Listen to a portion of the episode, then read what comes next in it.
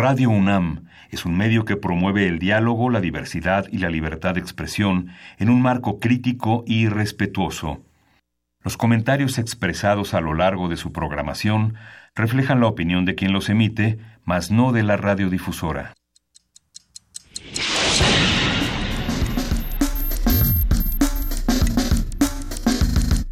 Primer movimiento. El mundo desde la universidad.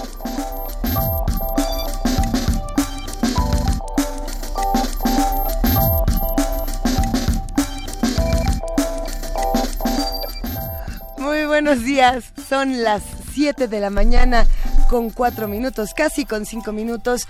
Hoy es 14 de septiembre, es jueves y estamos arrancando primer movimiento esta mañana. ¿Cómo estás, querido Miguel Ángel Quemain? Bien, sobreviviendo a, las, a los cambios de temperatura, a la humedad, al polvo, a todo. Como si nada te hubiera Como si pasado, nada, como sí. nuevo, enterito. Sí. Qué gusto que estés de vuelta, querido Miguel Ángel. Gracias, Lisa. Queridísima jefa de información, Juana Inés, ¿cómo estás? Muy bien, muchas gracias. Sobreviviendo. también. sobreviviendo. Es que yo quería decirles algo. Adelante, Ya, ya sé que va, va a ser uno de esos momentos que de, ay Luis, ahí vas, pero hoy, desde, desde 1957, el día de hoy se celebra el Día del Locutor en México.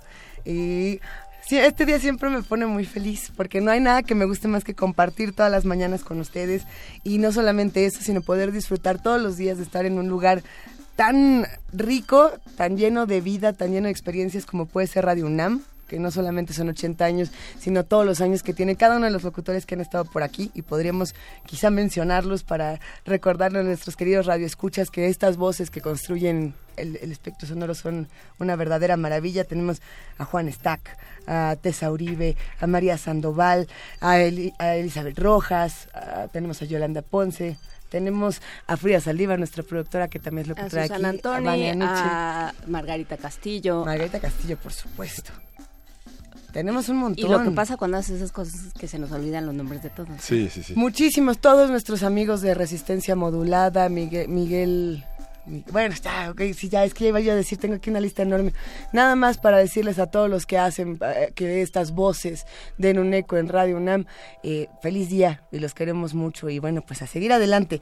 Tenemos hoy muchas cosas que decir y muchas cosas que pelear. Es que estoy muy contenta que es el día del locutor, pero a ver qué, qué hacemos. Bueno, hoy vamos, hoy vamos a hablar de la, de la comida para el grito. ¿Hay una comida para el grito? Este, celebramos que ¿Pa' hay cuál de una, todos los una- gritos? una transversalidad en la historia de México sobre los aspectos culinarios, que justamente es una, es una gesta eh, que se celebra y que atraviesa por el, por el día festivo, un, un día de asueto que permite cocinar de una manera especial. ¿no? Y está Beto Lanza aquí, Sí, qué maravilla. Nos está viendo del otro lado del parabrisas radiofónico. Hola Beto Lanza.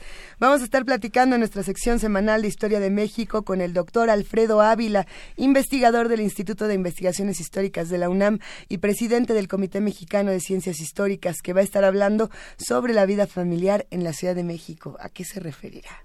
Sí. Eh, cualquier cosa puede Eh. entrar en esa, en esa categoría, lo platicaremos con Alfredo Ávila. Sí. Y desde Oaxaca vamos a tener el comentario de Renan Martínez, quien es director de Signos y Sentidos, Comunicación Estratégica, y es zapoteca por autoadscripción. Eh, hoy justamente se va prácticamente toda la recolección de el tonelaje de, de solidaridad, que de 50 toneladas a, a Oaxaca y, y 30 a Chiapas, que se, re- que se recaudaron en el Estadio Olímpico de Ciudad Universitaria. Y lo que falta. Y lo que falta. Lo que falta en términos de, de, digamos, de fuerza, de reconstrucción, de trabajo. Para, para volver a levantar estos pueblos de Oaxaca y de Chiapas. Sin duda. En nuestra nota internacional, Singapur y su presidenta musulmana, un comentario del doctor Juan José Ramírez Bonilla, profesor investigador del Centro de Estudios de Asia y África del Colegio de México. Una noticia Y- interesante. Y hoy me toca la poesía necesaria. No- Ayer me no se tocaba, haga. Pero me sustituiste. Estuvo, estuvo muy eh, enriquecedor hablar de las Sí. sirenas el día de Sí. ayer que estuvimos hablando de, de todos estos seres mitológicos. ¿Qué, qué ser hubieras elegido tú? Es que te acuerdas que tenías tanta ilusión de hablar con Carlos García Gual. Sí. Adivina cuándo fue. Ayer, lo Pues escuché, ayer. lo escuché. Fue ¿Quién, extraordinario. quién- quién te hubiera gustado? ¿Qué, ¿Qué ser te representa en la mitología, Miguel Ángel? Uy, pues yo creo que el centauro. ¿El centauro? Sí, entre la entre la mitad hombre y mitad bestia. Yo pensé que Así ibas a decir somos. el minotauro, pero no, el No, centauro. no. El centauro Ay, sí nos no, debe. El Minotauro sí es un personaje tremendo, ¿no? Sí, tremendo. Pues tiene su laberinto. Sí. Tiene su laberinto y tiene su Tiene a su. Ariadna. Y tiene su, su necesidad de destruir de alguna manera, ¿no? Sí. O, o, de, o de poseer también. Bueno, es que ya otra vez hay que volver a hacer nuestra sección de mitología, pero tenemos una mesa que se antoja muchísimo. Sí, vamos a tener la mesa del doctor Alberto Betancourt, quien es doctor en historia y profesor de la Facultad de Filosofía y Letras de la UNAM. Vamos a tener el tema de Tlatelolco al Armagedón, Enrique Peña Nieto y el en el búnker del doctor insólito. ¿Te acuerdas de Kubrick? Ándele. Hemos platicado ya de, de, estas historias con el doctor Alberto Betancourt y se va a poner mejor. Los invitamos a que se queden de 7 a 10 de la mañana con nosotros. Estamos en el 860 de AM en www.radiounam.unam.mx y en el 96.1 de FM. Próximamente también vamos a estar en TV UNAM a partir del próximo lunes. Y yo que llegué y me dijiste que había este, lámparas como de Blade Runner, dije ya está lloviendo dentro de la cabina. Sí, son lámparas. Ya estamos todos como en una azotea y llueve dentro de la cabina. I've seen things. Sí, es como. Eh, eh, ojalá que. A ver si tomamos una foto para, para redes sociales. En lo que TV UNAM ya se encuentra como parte del primer movimiento. Eh, pues las pruebas han sido muy divertidas y estamos viendo cómo, cómo se hace radio, cómo se hace televisión, cómo conviven. Y, bueno, pues arranquemos una vez más. Feliz día del, feliz día del locutor. Ricardo Peláez Goicochea, ilustrador e historietista, es el curador musical del día de hoy. ¿Cómo estás, Ricardo? Hola, buen día, ¿qué tal? ¿Cómo están? ¿Qué estás haciendo, Ricardo, tan temprano? Bien, no, pues aquí preparando la música del día de hoy, eh, haciendo las anotaciones pertinentes. Y es que pues ya llegó el mes patrio y vaya que llegó con bombo y platillo, retumbando en sus centros la tierra, con lluvias, inundaciones, terremotos. Y oh, pues pensaba en una música que, bueno, pues por supuesto fuera mexicana, que también tuviera la característica como como es mi, mi propósito de que fuera poco o nada difundida en la radio una música con poca o nula difusión que tuviera así una honestidad a toda prueba y pues que además eh, formara parte de paso de mi de mi formación musical no que una música que con la que yo haya crecido y me haya formado musicalmente y pues sin duda pensé en en el movimiento rupestre. Este movimiento Ay, los rupestres. Sí, ¿verdad? Este, este movimiento musical, del cual es precursor, eh, claro, un disco de Roberto González y Jaime López que hicieron con Emilia Almazán, que luego se volvió bibliotecaria, me enteré muchos años después.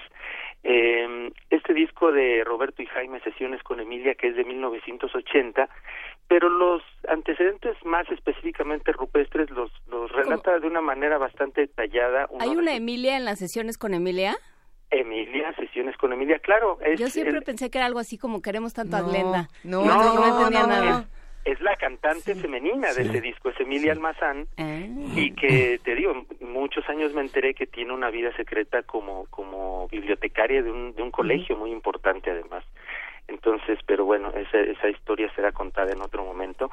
Los, los inicios eh, más puntuales del movimiento rupestre, hay un relato muy preciso de Fausto Arreguín, uno de sus protagonistas, en la página de rodrigo.com, ahí lo pueden consultar ustedes mismos, y pues básicamente relata que el, el, movimiento rupestre se conformó a partir de las reuniones y las tocadas que hacían un grupo de amigos que iban deambulando por donde los dejaban tocando sus canciones en donde se podía, pero el momento culminante es un foro, un festival que le, que le titularon Festival de la Canción Rupestre, que se llevó a cabo en el Museo del Chopo en, 1900, en 1983, en una época en la que el Museo del Chopo era dirigido por Ángeles Mastreta y Jorge Pantoja fue uno de los protagonistas importantes de ese, de ese momento, porque además está asociado con el inicio del Tianguis del Chopo, que entonces estaba ahí al lado del, del Museo del Chopo. Y son Rafael Catana y el propio Rodrigo González los que bautizan para esta ocasión ese festival como el Festival de la Canción Rupestre. Eh, y, Armando Rosas entra en todo eso. Claro, en claro, todo el proceso. Es que la camerata rupestre. Con, con su camerata rupestre. Digamos que la etiqueta abarca a un, a un grupo bastante nutrido de músicos, unos más amigos entre sí que otros, aunque el núcleo fundamental lo conforman precisamente Rafael Catana, Jaime López, eh, Roberto González, que es diferente a, Rodrigo González, y Roberto Ponce, y luego se incorpora Memo Briseño, estaba por, por allí también, Blen Macari, y se incorporan otro grupo que vienen de también de otras formaciones musicales y de otros rumbos del país, por el propio Rodrigo González hacía rato que ya andaba rock and rollando aquí en el metro tocando y él venía de Tampico. También está Carlos Arellano, que venía de Puebla, Gerardo Enciso, Tapatío, él, eh, Arturo Mesa, Nina Galindo, en fin, es un grupo bastante ecléctico. Yo seleccioné para el día de hoy a cuatro, de los cuales dos eh, no, no podrían considerarse necesariamente dentro del núcleo duro de los rupestres, que son Gerardo Enciso, y otro personaje que estaba muy chavillo para entonces, de tal manera que no podía andar en las borracheras de toda esta pandilla, y se llama, se llama Iván Rosas, es un cuate muy poco conocido dentro del, del grupo, y a mí es particularmente de los que de los que más me gustan letrísticamente ya lo ya lo escucharemos más adelante y mm, él se fue del del país eh, vive actualmente en en Milán en Italia enseñando música y tocando sobre todo jazz eh, así que de él, de él tenía muchas ganas de rescatar algo de, de su música escucharemos una canción de él y también algo de Jaime López un poco más reciente eh, algo por supuesto ahí sí de Rodrigo González eh, su, su preciosa canción que considero una de las más lindas, la de Guapanguero. Y, este, como les decía, Gerardo Enciso. Me gustaría rematar nada más leyendo un pedacito del, del manifiesto rupestre, que fue el que escribió precisamente Rodrigo González para esa ocasión del, del festival musical.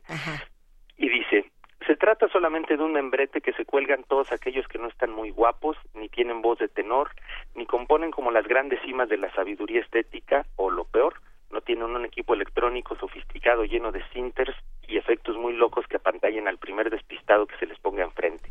Han tenido que encuevarse en sus propias alcantarillas de concreto y en muchas ocasiones quedarse como el chinito ante la cultura, no más milando. Los rupestres por lo general son sencillos, no la hacen mucho de tos con tanto chango y faramaya como acostumbran los no rupestres, pero tienen tanto que proponer con sus guitarras de palo y sus voces acabadas de salir del ron, son poetas y locochones, rocanroleros y trovadores, simples y elaborados, gustan de la fantasía, le mientan la madre a lo cotidiano, tocan como carpinteros venusinos y cantan como becerros en un examen final de conservatorio.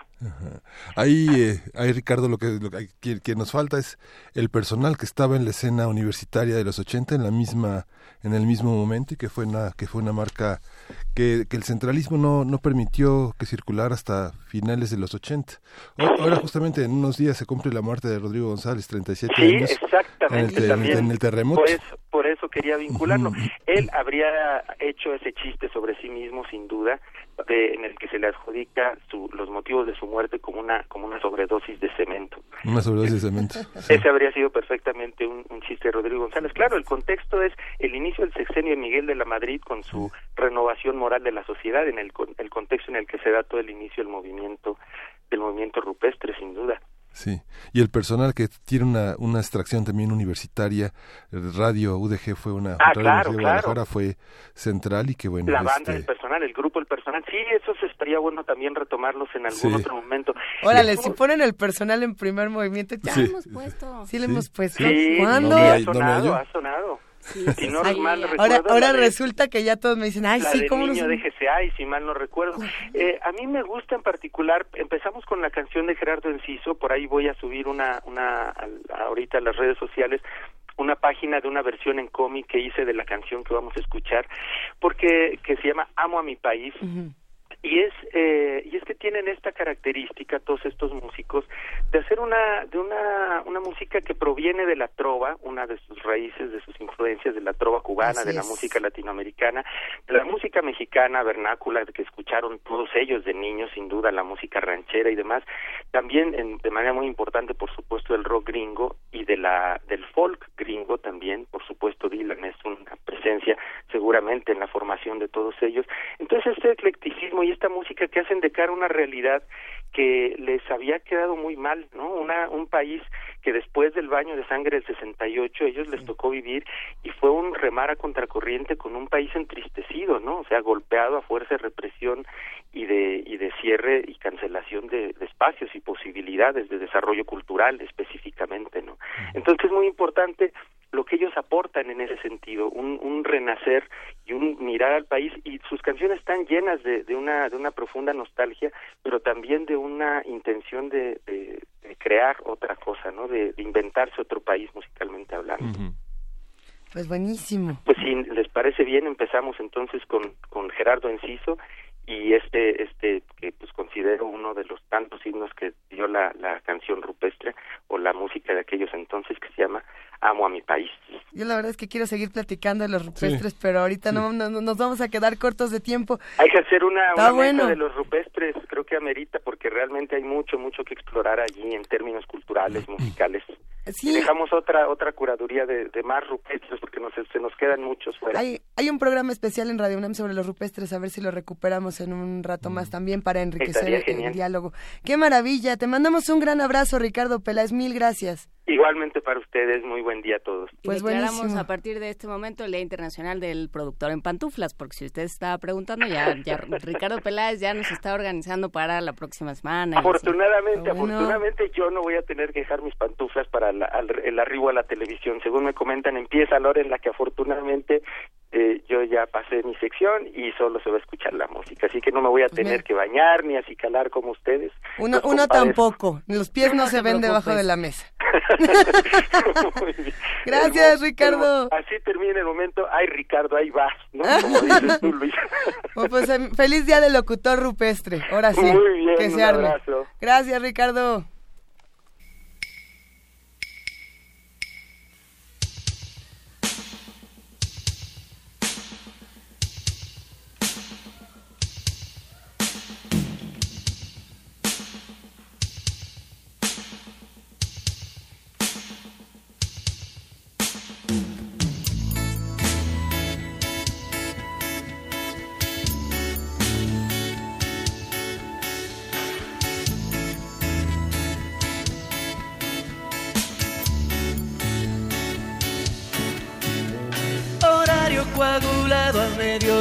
Con la lluvia cuestas no hay sonrisas.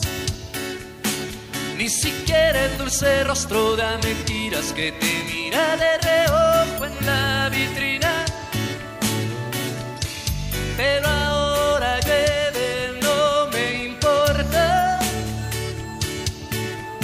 Si me tomas o me dejas, si las bardas son un circo, si prohíben las tocadas y las bandas pintan basta amo a mi país, pero él no me ama a mí. Amo a mi país, pero él no me ama a mí. Amo a mi país.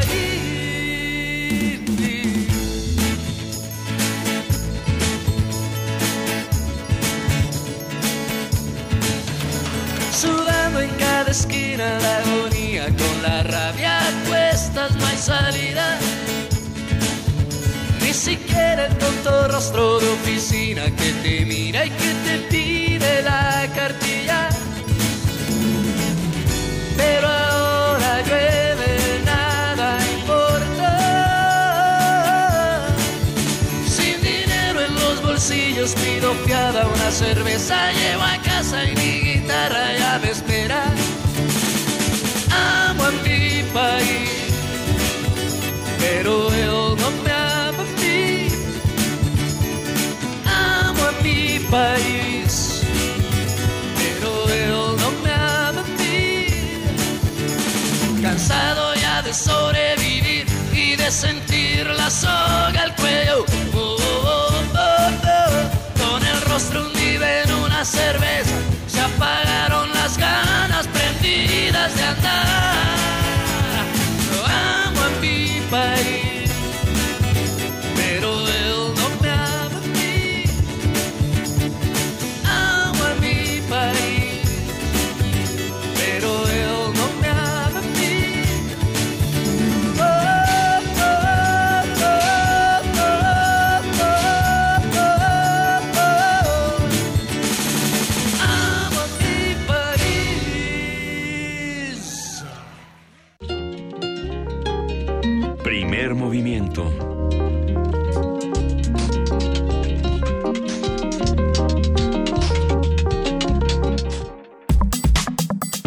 Jueves gastronómico. La noche del 15 de septiembre los mexicanos celebramos el grito de independencia.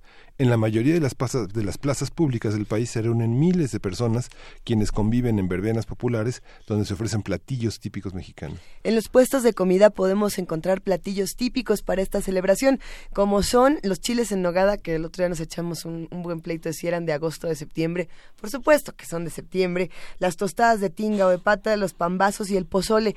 Ya fuera del aire estamos hablando bien y mal de los pambazos, lo cual lastima mi pambacero corazón. Se va a poner También de, la cabeza. También se pueden degustar otros antojitos como elotes, esquites, sopes, quesadillas, gorditas, molotes, mole, birria, chalupas, buñuelos bañados con miel, en fin, una gran variedad de platillos. Los platillos para las fiestas patrias también varían de región y de acuerdo con la economía. Y, bueno, uno de los ejemplos, ahorita nos estaba dando Beto Lanz fuera del aire, eh, está muy interesante. A ver qué tal, a ver qué les parece. Sí, Beto Lanz que conversa con nosotros, él es un conocedor, un experto, ya ha estado con nosotros y bueno, es un periodista dedicado a la gastronomía. No, es un periodista dedicado, punto, porque ya ayer se, se comió dos platos distintos de pozole, nada más con fines de investigación. ¿Cómo estás, Beto Lanz? Hola, buenos días, ¿cómo están? Además pues todavía haciendo la digestión.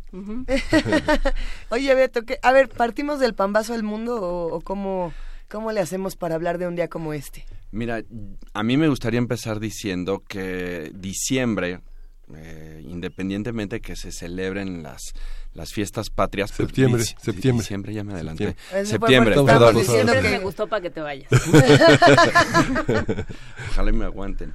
Oye, mira, no, lo que pasa es que en septiembre empieza el, levantamiento del maíz en todas las zonas de este país, que son muchísimas donde, donde hay milpa, se levanta el maíz. Entonces no es mera coincidencia que la mayor parte eh, si no todos, la mayor parte de los platillos que se consumen en estos días tienen muchísimo que ver con maíz, desde los molotes que acaban de mencionar en Puebla hasta el, más tradicional quizás de ellos, que puede ser el pozole pasando por las tostadas. Todo depende en qué región del país estemos.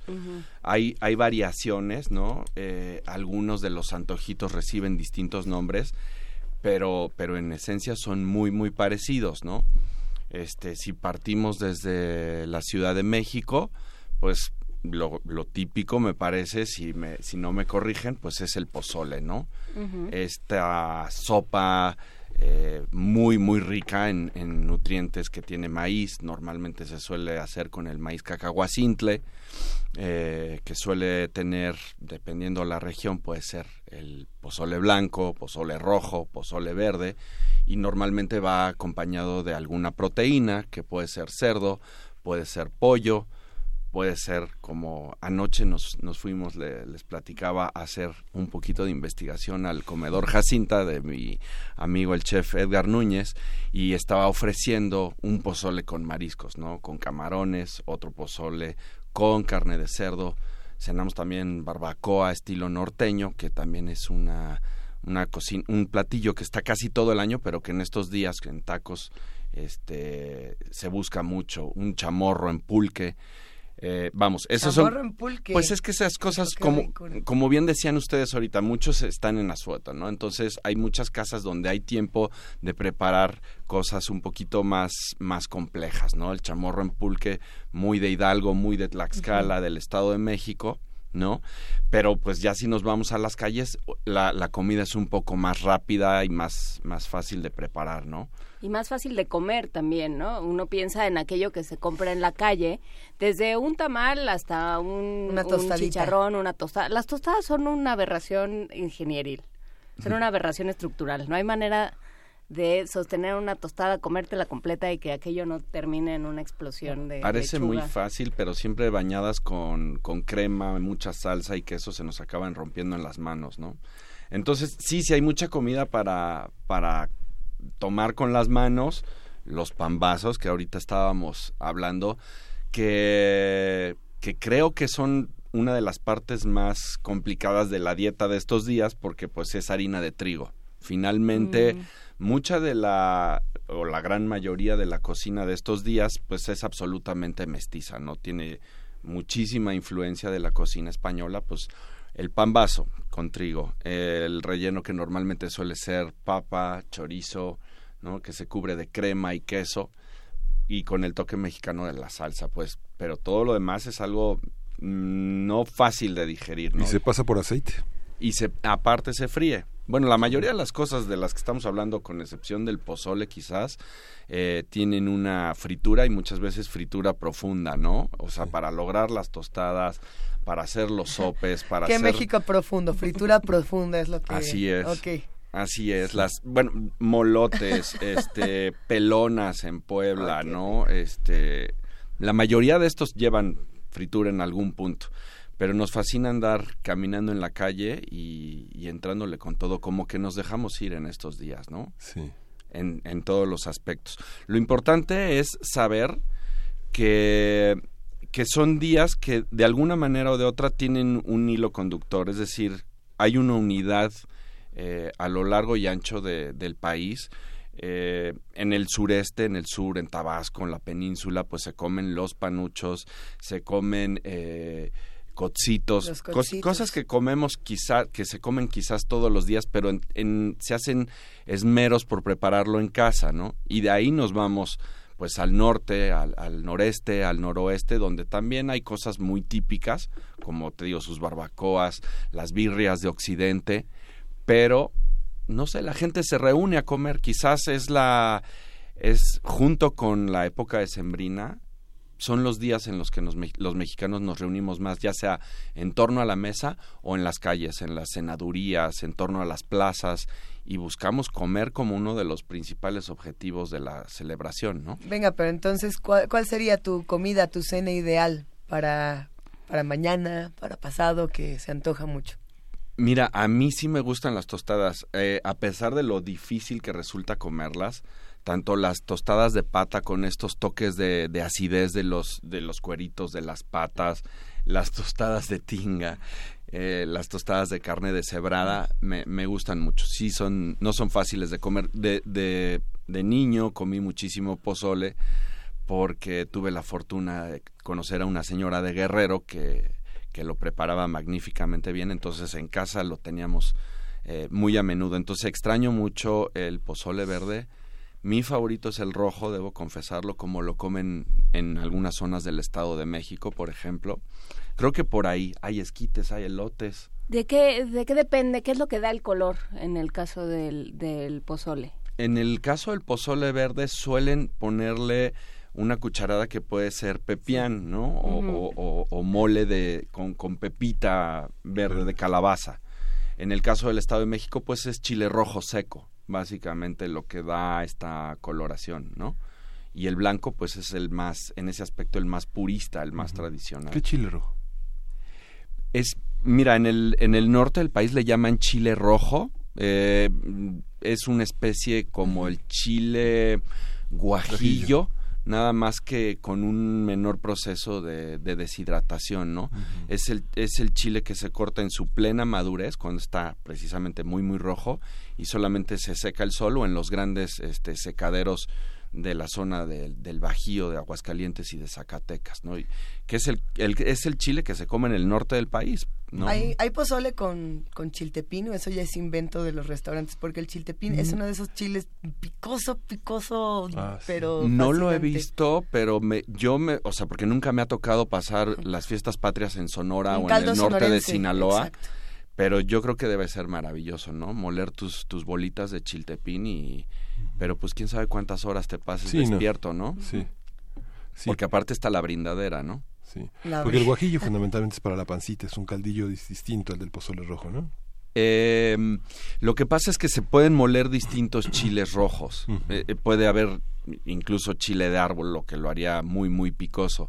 Pero el guajillo muchas veces pinta. Te digo, en el norte, si tú preguntas cuál es el chile rojo, la respuesta va a ser el chile rojo es el chile rojo, ¿no? No, no tiene, no tiene otro nombre.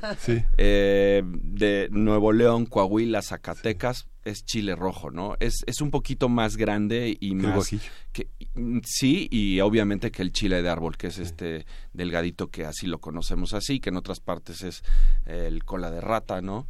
Entonces, eh, pues el chile rojo es eso, el chile rojo. Aquí no lo, aquí no lo consumimos tanto como en el norte, pero allá es fundamental para una gran cantidad de preparaciones, ¿no? A ver, los que estamos aquí en la Ciudad de México y probablemente la gran mayoría de los que nos escuchan y hacen comunidad con nosotros están aquí en, la ciudad, eh, ¿a dónde? ¿A dónde nos vamos? Porque muchos lo harán en sus casas y muchos otros quedarán decepcionados con su sazón y dirán, bueno, pues vámonos todos juntos a algún sitio o por lo menos lo compramos por acá y nos lo traemos para todos los demás. Ayer traíamos una disertación pozolera en la que muchos... Eh, muchos amigos entre poblanos, eh, gente de Jalisco, hablaban de la casa de Toño en la Ciudad de mm. México, ¿no? Eh, este al lugar parecer, que se desborda hasta Avenida Cuauhtémoc, que siempre tiene millones de personas pues allá afuera. me decían que ya es más casi una docena de, tiendas, ¿no? Entonces hay Avenida Cuauhtémoc. No, no, el primero está en la Santa María la Ribera. De hecho, el primero está, eh, ni siquiera está en la Santa María, ¿no? que está en Clavería. En la zona de Cuitláhuac. Entonces, pero pues ahora hay por todos lados, ¿no? Pero claro, yo también sugeriría ir al, al mercado de barrio, al mercado de la colonia, al el mercado como el, mercados como el de Coyoacán, mercados como el de el de San Juan. hay lugares donde hay cocina ya, perdón, comida preparada y pues esa es una de las buenas soluciones. Yo me imagino que las colas para un lugar como la Casa de Toño deben de estar ya desde ah, ahorita.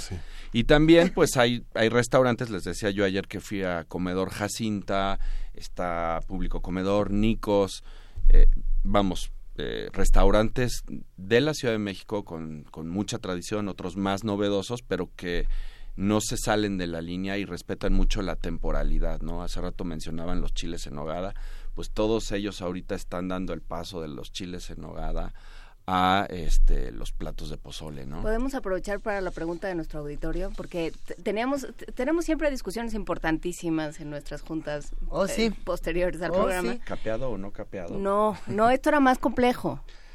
¿Con qué lo acompañas? ¿Con qué acompañas el pozole? No, no, no, el chile en nogada. Nosotros pues decíamos con nada, pero yo, nosotros decíamos que con nada. Yo normalmente lo como solo. Solo porque la verdad es un, es un plato que por algunas características puede ser plato salado de primero o segundo tiempo, pero también puede ser incluso postre, ¿no? Entonces, la verdad es que creo que la preparación del chile en nogada es tan compleja, sus ingredientes son tan particulares cuando se respetan todos estos que vienen de, de calpan, la, la, manzana panochera, la pera de leche, el membrillo, etcétera, que la verdad, y, y sobre todo la nuez de Castilla, agregarle otros sabores sería faltarle el respeto a quien lo preparó y sobre todo a los productores, ¿no? Y luego Miguel Ángel decía algo importante. Después, por ejemplo, hacíamos arroz. Bueno, sí, pero ¿vas a remojar el arroz en la nogada? No vas a ver bien, creo yo, ¿no? Sí, no. La verdad es que este año comí pocos. Debo de haber probado unos cinco o seis. No, hombre, pues qué este, barbaridad. No, el año pasado este, llegamos a la docena. Pero en ninguno de los casos, en, sitios como el Mural de los Poblanos en Puebla, como Nicos, eh, eh, obviamente los restaurantes azules, el azul y oro, azul condesa, lo que hace Muñoz Zurita, él los sirve solos no hay más. En algunos casos te dan a escoger si la nogada la quieres más dulce o si la quieres más saladita, pero esas son las únicas variaciones, ¿no? Hay, hay preguntas, en un momento más te vamos a ir compartiendo lo que nos, nos comentan los que nos escuchan. Pero, ¿qué pasa, por ejemplo, con toda esta nueva, y no digo nueva, nueva ya no es la palabra, esta cocina experimental donde te dicen, a ver, feliz 15 de septiembre, vamos a probar una espuma eh, mm. concentrada de las no sé qué minimalista una espuma de esquite. Es, nogada pero no es nogada pero en realidad es todo el pozole pero es un pambazo se puede entrarle por ese lado o esta comida es tradicional es mira yo yo creo que no existen las reglas ni las normas existen las tradiciones. En alguna ocasión tuve una eres conciliador una discusión en Twitter con un, un chavo Alonso Rubalcaba que yo estaba discutiendo que por qué vendían pan de muerto en junio y que había que tener respeto a la tradición. Su respuesta fue fuck la tradición. Yo no estoy para nada de acuerdo con eso. Yo creo que si bien no hay normas, pero yo creo que la, la, la, el gusto de la gente es lo que va a prevalecer.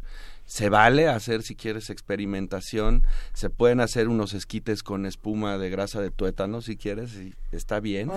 Pero yo creo que el gusto de la gente va a prevalecer y creo que la tradición es algo que se tiene que respetar eh, nadie está obligado a hacerlo, pero vale la pena eh, aprovechar lo que nos han dado siglos de costumbre, ¿no?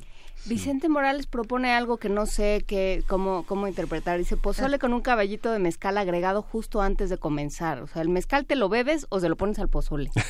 No entendí, Vicente Morales, explícanos. No, pues te lo bebes. En muchos lugares te regalan una copa de, mezcal. yo, creo que es el mismo caso, ¿no? El, el, el proceso que que conlleva la elaboración del mezcal eh, merece muchísimo respeto. Y creo que la gente va a disfrutar más si te echas antes el traguito de mezcal por sus notas ahumadas, te va a ser mucho más fácil disfrutar esta comida que en algún momento se convierte en pesada. Creo que por naturaleza el mezcal es perfecto para maridar eh, platillos como el pozole, por ejemplo, ¿no? Podemos detenernos un breve momento en el tema del mezcal, en el tema de los tequilas y hablar de este asunto de las notas, de cómo elegir eh, qué tipo de mezcal para comidas como estas, qué tipo de qué tipo de bebidas, porque pues sí, bueno, habrá quienes beberán y habrá quienes no, pero quienes lo hagan, cómo cómo hacerlo. Ok. Eh, a mí me parece que para acompañar los los primeros tiempos, las entradas, los sopecitos, el pozole, etcétera, los tequilas, los mezcales jóvenes, que son aquellos que dejan ver su origen herbal, digamos, o su, incluso sus primeras notas eh, ahumadas en el caso del mezcal son perfectos. Si nos vamos acercando ya a lo dulce, porque por ejemplo en estos días pues también se preparan buñuelos con miel, mm. este, las frutas cristalizadas, eh, pepitorias, etcétera yo entonces ya le daría chance a mezcales o a tequila que tengan un poquito de barrica, ¿no? Que ya traen las notas más maderosas, eh, son más fragantes y pues son más fáciles, no sé. Ahora, para la mayoría de estos platos, creo que por su picante, por lo calientes que son eh, y por el ambiente, pues lo ideal es maridarlos con cerveza, ¿no?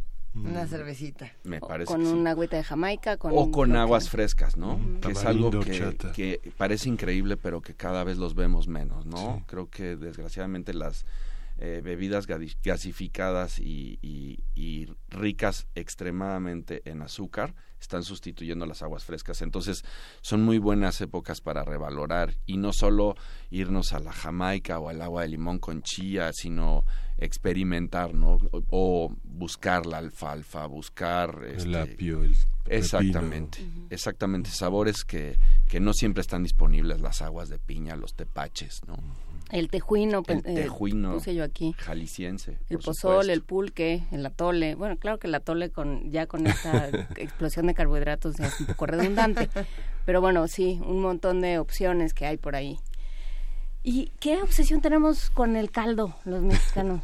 Es que todo esto que, bueno, buena parte de lo que has mencionado, la birria, la pancita, el pozole, el caldo tlalpeño, el este, el mole de olla, todo esto implica caldos. Sí, mira, lo que pasa es que los caldos son una de las formas más nutritivas que, existen de comer. Y por otro lado, vamos, en medida pueden ser muy ligeros. Eh, aquí en la Nápoles, por ejemplo, les recomiendo que vayan un día a Caldos Ánimo, donde hay un cocinero cachanilla, es decir, de Mexicali. Antonio de Livier prepara una diversidad de caldos que van desde una locura que se llama birriamen, que es una birria con ramen, hasta un caldo cachanilla, ¿no? Un, otro caldo de queso, que es un caldo eh, ligero, con, sabores lácteos de queso, con rajas. Eh, yo creo que comer caldos para los mexicanos es una forma fácil, relativamente económica, porque entre más sean, más agüita le echamos y alcanza para todos, eh, de nutrirnos, ¿no? Normalmente el hecho de hacerlos con proteína los hace eh, preparaciones muy ricas y que aparte conforme van pasando los días, igual que el pozole, se van poniendo Se van poniendo mejores porque se reduce la cantidad de agua y se concentra en los sabores, ¿no? ¿Dónde está Caldos? Caldos, Caldos Ánimo. Ánimo. Está en la calle de Pensilvania, en la colonia Nápoles. Y abrieron uno hace poquito en la colonia Cuauhtémoc, no recuerdo en cuál de los ríos, por ahí de atrás de detrás de eh, de Torre Mayor. Si te parece bien, acabando primer movimiento, nos vamos a desayunar. nos vamos con Toña Olivier a los caldos ¿Cómo no? Nos quedan unos pocos minutos, querido Beto Lanz, y queremos aprovechar para preguntarte qué andas haciendo, qué, qué, qué, planes tienes, dónde te leemos, tú ya sabes. Ahorita estamos trabajando con la gente del Mural de los Poblanos, un restaurante del centro de Puebla. Estamos haciendo investigación en distintos municipios para tratar de explicar por qué la cocina angelopolitana es tan rica y tan diversa. Y, y el hecho de limitarnos a decir es que la influencia española que nos llegó y que entró a través de los conventos, la verdad es que es, muy, muy injusto. Entonces estamos yendo a la Sierra Norte, a, a los valles, a la zona de la Mixteca a hacer investigación para pues explicarle a la gente de qué se trata la, cocina poblana capitalina. Este, por otro lado, estamos trabajando en un proyecto editorial para celebrar los 60 años de, tradición culinaria del restaurante Nicos de Azcapotzalco. Estamos en un proyecto, en una campaña de, de promoción de quesos franceses en México que están entrando respetando muchísimo a la quesería mexicana simplemente para complementar eh, la gastronomía de los mexicanos. Estamos haciendo diversos eh, proyectos, sobre todo en, índole de investigación, ¿no? Lo siguen eh, como arroba Betolanz. Arroba Betolanz. Tal cual. En, Instagram y en Twitter. En Instagram trato de mostrar todos estos platos que y, darle y, mostrar los rostros de quienes producen, ¿no? Yo siempre he pensado que todo plato que nos llega a la mesa muchas veces lo disfrutamos, lo platicamos, lo compartimos, pero no siempre reconocemos que todo plato tiene su origen en la costa, en el campo, en la montaña, en los valles, el respeto a los productores. Tratemos de, pensar siempre que lo que nos estamos comiendo le costó muchísimo trabajo a muchas personas para, para traérnoslo, ¿no? Entonces, eh, en esa medida, pues eh, lo ideal es consumir productos mexicanos en estas fiestas, ¿no? Porque ya sabemos, tenemos muy claro que hay importación de chiles poblanos chinos, por ejemplo, ¿no? Entonces, tratemos de evitar eso, ¿no? Y, y si nos vamos a ir a los pescados y a los mariscos, cuidar, ¿no? Que no sea tilapia de Vietnam, tenemos tilapia maravillosa que viene de Chiapas, que viene de Sonora. Yo creo que siempre hay que manejarnos en esa vía, ¿no? Entonces, pues deseo que, que pasen unas felices fiestas patrias, que le entren a las tostadas, a los molotes. Hay que llevar una tostada de reserva siempre para, para, para empujar lo que se quiebra. Así es. Hay que tener una tostada de reserva. Así es. Pues, es complicado. Nos vamos a quedar con todas estas reflexiones, pero también con todos estos olores, con estos sabores, con estas latitudes. Hay muchísimos comentarios. Hay que mandarle un abrazo solidario a Alejandra Quiroga que está en Bruselas y que nada de pozole ni tostadas de pata ni pambazos para ella. Cerveza de cereza y chocolates. Híjole.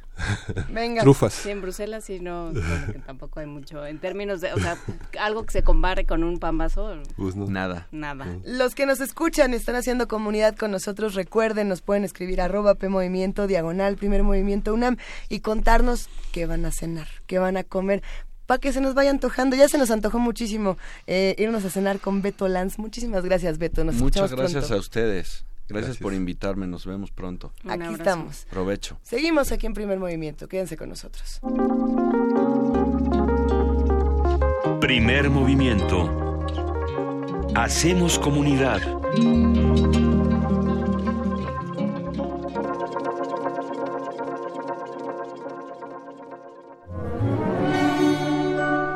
Historia de México.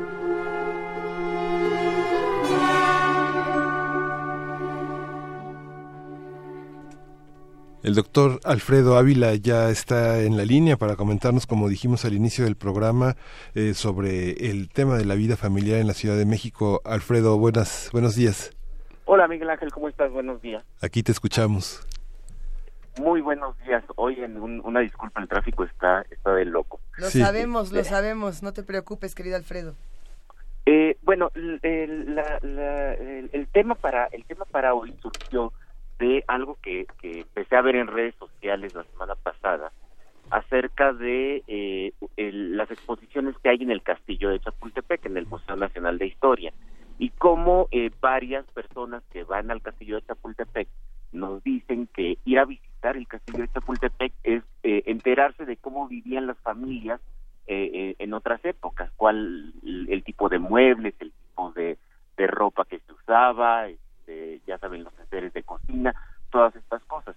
Y la verdad es que me quedé pensando que eh, habitualmente eso eh, nos deforma, nos deforma la historia. Hay que recordar que Castillo de Chapultepec, pues nada más hay, nada más hay uno, y, eh, y casas ricas, pues hay, hay muy pocas. y, y, entonces lo que yo quise, lo que quiero presentar para hoy es un poco cómo vive la gente común, la gente común y corriente. Y me quiero ir a la, a la Ciudad de México, que es de donde tenemos más datos y además la mayor parte de nuestra audiencia está aquí en la en la capital. Y eh, y pues bueno referirme un poco a cómo viven cómo viven los trabajadores cómo viven las personas. Y tenemos algunos tenemos algunos ejemplos. Por ejemplo eh, por ejemplo gente de la casa de moneda. Recientemente el doctor Felipe Castro hizo un libro sobre la historia social de la Real Casa de Moneda y él nos ofrece datos muy interesantes acerca de cuánto ganaban estos obreros cómo vivían, en dónde vivían, y lo que tenemos es algo que no debería sorprendernos.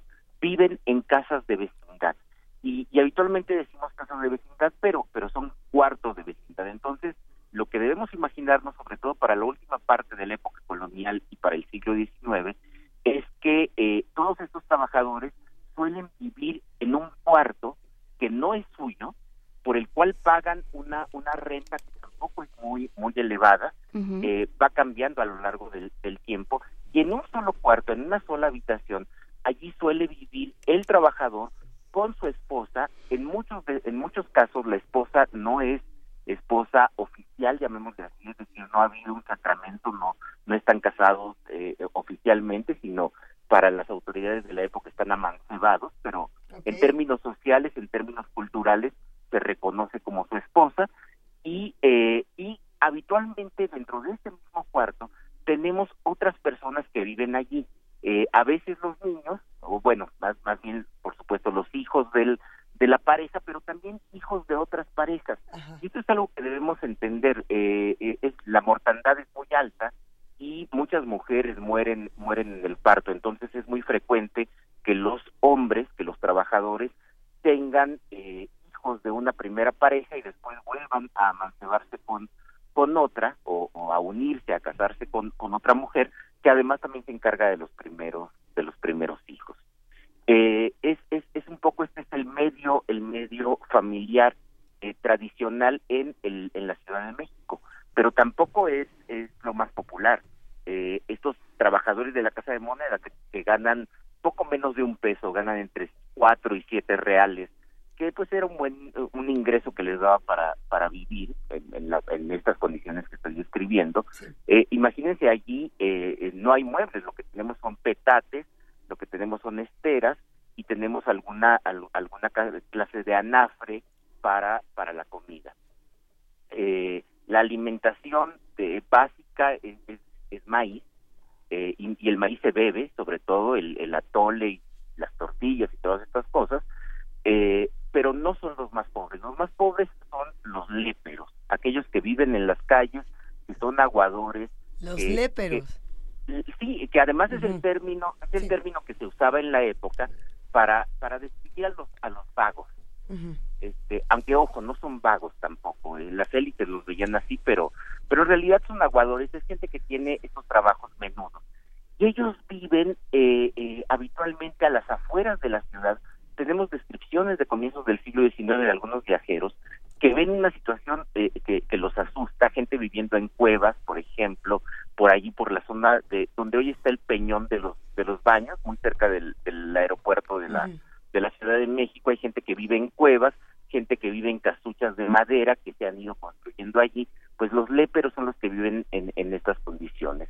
Y esto nos habla, por supuesto, de una promiscuidad enorme, es decir, la gente, eh, los varones están viviendo con, con una mujer a la que asumen que es su mujer, con una familia, pero también allí con otros elementos familiares, eh, con gente que está, eh, hermanos, cuñados, tíos, que viven dentro de estos pequeños espacios, y lo cual se presta a, a, a la construcción de, una, de un modelo de comunidad doméstica que escapa por completo al modelo que las autoridades y la iglesia pretenden que sea la familia. Y esto lo digo porque también sabemos que, ahora eh, tenemos campañas eh, muy fuertes que están vindicando una cosa que llaman familia tradicional. Pues bueno, yo diría más bien que es una familia modelo, porque en realidad tradicional nunca ha sido. Lo, tradicional es esto, ¿no? 18 eh, personajes no necesariamente vinculados de manera consanguínea, un perro, dos pericos, un, este, una, una cuñada y un, tres entenados. Esa es eh, un poco la familia tradicional. Esa es la familia tradicional y, lo interesante es la enorme pervivencia de esta familia. Hace un par de semanas me puse a releer una obra clásica que todos los mexicanos deberíamos deberíamos leer, Los hijos de Sánchez de Oscar eh, Luis, y las, la familia Sánchez, que es esta familia de Tepito de los años 40 del siglo XX, que él entrevista, sigue manteniendo los mismos patrones de vida, es decir, es una familia con un trabajador, eh, eh, eh Sánchez trabaja en un, en un restaurante en, en, el centro de la Ciudad de México y alquila una, un cuarto en una vecindad donde tiene viviendo a su primera pareja que muere a los 24 años. También estas cosas se nos olvidan, las mujeres mueren muy jóvenes por los, por los partos. Eh, muere a los 24 años, después eh, se junta con la mujer que vivía al lado, pero vivía al lado con un carnicero, y entonces en algún momento esta mujer decide que el carnicero ya, ya no lo quiere y se va al cuarto de al lado con el señor Manuel Sánchez. Eh, y allí con esta mujer cría a los primeros a los primeros hijos. Es decir, es, una vida familiar mucho más intrincada que la del modelo eh, eh, católico y el modelo tradicional y sobre todo el modelo de la posguerra que, que nos pretendió vender el modelo de familia estadounidense del American Way of Life después de la Segunda Guerra Mundial, pues e, es, es muy poco parecido a, a ese modelo, ¿no? Es, es mucho más persistente, son usos y costumbres que venimos arrastrando desde la época colonial y que sí efectivamente han cambiado mucho, pero han cambiado mucho sobre todo a partir de los años 60 del siglo XX, este, porque eh, tenemos una clase media mucho más sólida que ha querido parecerse al modelo estadounidense, pero al mismo tiempo, a partir de los años 60, sobre todo con la aparición de la píldora anticonceptiva, pues también eh, eh, hay un proceso de disrupción del pretendido modelo familiar tradicional que son un montón de hijos, eh, familia nuclear sobre todo, ¿no? Sobre todo familia nuclear con, con, un montón de hijos, pero un montón de hijos que también esa es una disrupción que, que del siglo XX. Las familias del siglo XIX y, de los siglos anteriores, pues son familias que buscan tener muchos hijos. Eh, hace rato, y ahora que estamos en, el mes patrio, me estaba acordando de, de Josefa Ortiz, la, la famosa corregidora, la esposa del corregidor de Querétaro, que tuvo 12 hijos, la pobre. este, bueno, es un caso muy excepcional, Josefa Ortiz. Cualquier otra mujer hubiera muerto al cuarto o quinto o quinto hijo. Este eh, y, y de estos hijos, de estos 12 hijos que tiene la corregidora, pues solamente seis sobreviven. y, y también es un caso muy excepcional. Hay que recordar finalmente que el corregidor pues tiene una posición de, de relativo privilegio en la sociedad novohispana.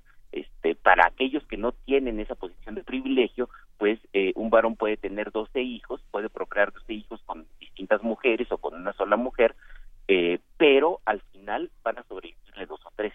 ¿Qué sucede con el siglo XX? Con el siglo XX tenemos campañas primero de higiene, o sea, cosas tan simples, lávense las manos eh, antes, antes de comer, y campañas de vacunación, que son las campañas más exitosas en términos de, de salud. Y lo que sucede es que de aquellos 12 hijos, pues ahora van a quedar 10. Este, lo cual también explica la sobrepoblación en el, en el siglo en el siglo XX, el enorme crecimiento demográfico. Eh, lo cual a su vez trae fenómenos como migración, volviendo a Oscar Luis y a los hijos de Sánchez, pues eh, su origen es veracruzano y la mayor parte de la gente que vive en Tepito en este momento viene de distintos viene de distintos lugares, lo cual agrega todavía otro otro elemento. Allí eh, eh, las instituciones tradicionales no tienen presencia. Ninguna de las personas que, que viven en, en, la, en Bellavista, que se llama la ciudad de Tepito donde vivían los, los Sánchez, ninguno está casado por la iglesia, ninguno está casado por supuesto por el civil, eh, las relaciones eh, eh, son, son un poco más libres y son más libres sin importar que las mujeres puedan em, quedar embarazadas. Y esto es algo que, a veces nos desconcierta, porque uno piensa que, que, o bueno, las visiones conservadoras y tradicionales piensan que el libertinaje vino después, gracias a la píldora, pero no, desde antes ya tenemos este tipo de relaciones más, más abiertas y, y, y expresan una sociedad mucho más rica que lo que el modelo pretendía, pretendía construir. Eh, a esto hay que agregar muchas otras cosas, hay que agregar elementos eh, pues también de su subsistencia de la familia, qué están comiendo, qué comen los obreros, pues de la importancia del pulque, por ejemplo, en, para, para la subsistencia de obreros que tienen que enfrentar jornadas laborales muy duras, pero con una dieta que, que francamente no les no les da. Entonces el pulque llega ahí como como un elemento para pues, para de, de, nutrición, sí, sí eso es muy importante. Y bueno, como se imaginarán, de aquí van a salir muchos temas. El, el otro día cuando Juana Inés eh, me, me había dicho lo de lo de los pecados de los mexicanos, pues se me ocurrió que podríamos empezar a hablar de, los pecados y entonces propongo seguir hablando de las familias y empezar a hablar, por ejemplo, del adulterio. Hijo, ¿qué te parece? ¿Qué te parece si la próxima semana nos vamos con los adúlteros? Para la próxima semana una breve cápsula del adulterio en la historia de México. Qué, bonito, qué este, no, qué patriótico. Muchas gracias. Bueno, chicos, muchas gracias. Alfredo Ávila, gracias por esta conversación y nos escuchamos la próxima semana. Hasta luego. Hasta, luego. Primer movimiento. Hacemos comunidad.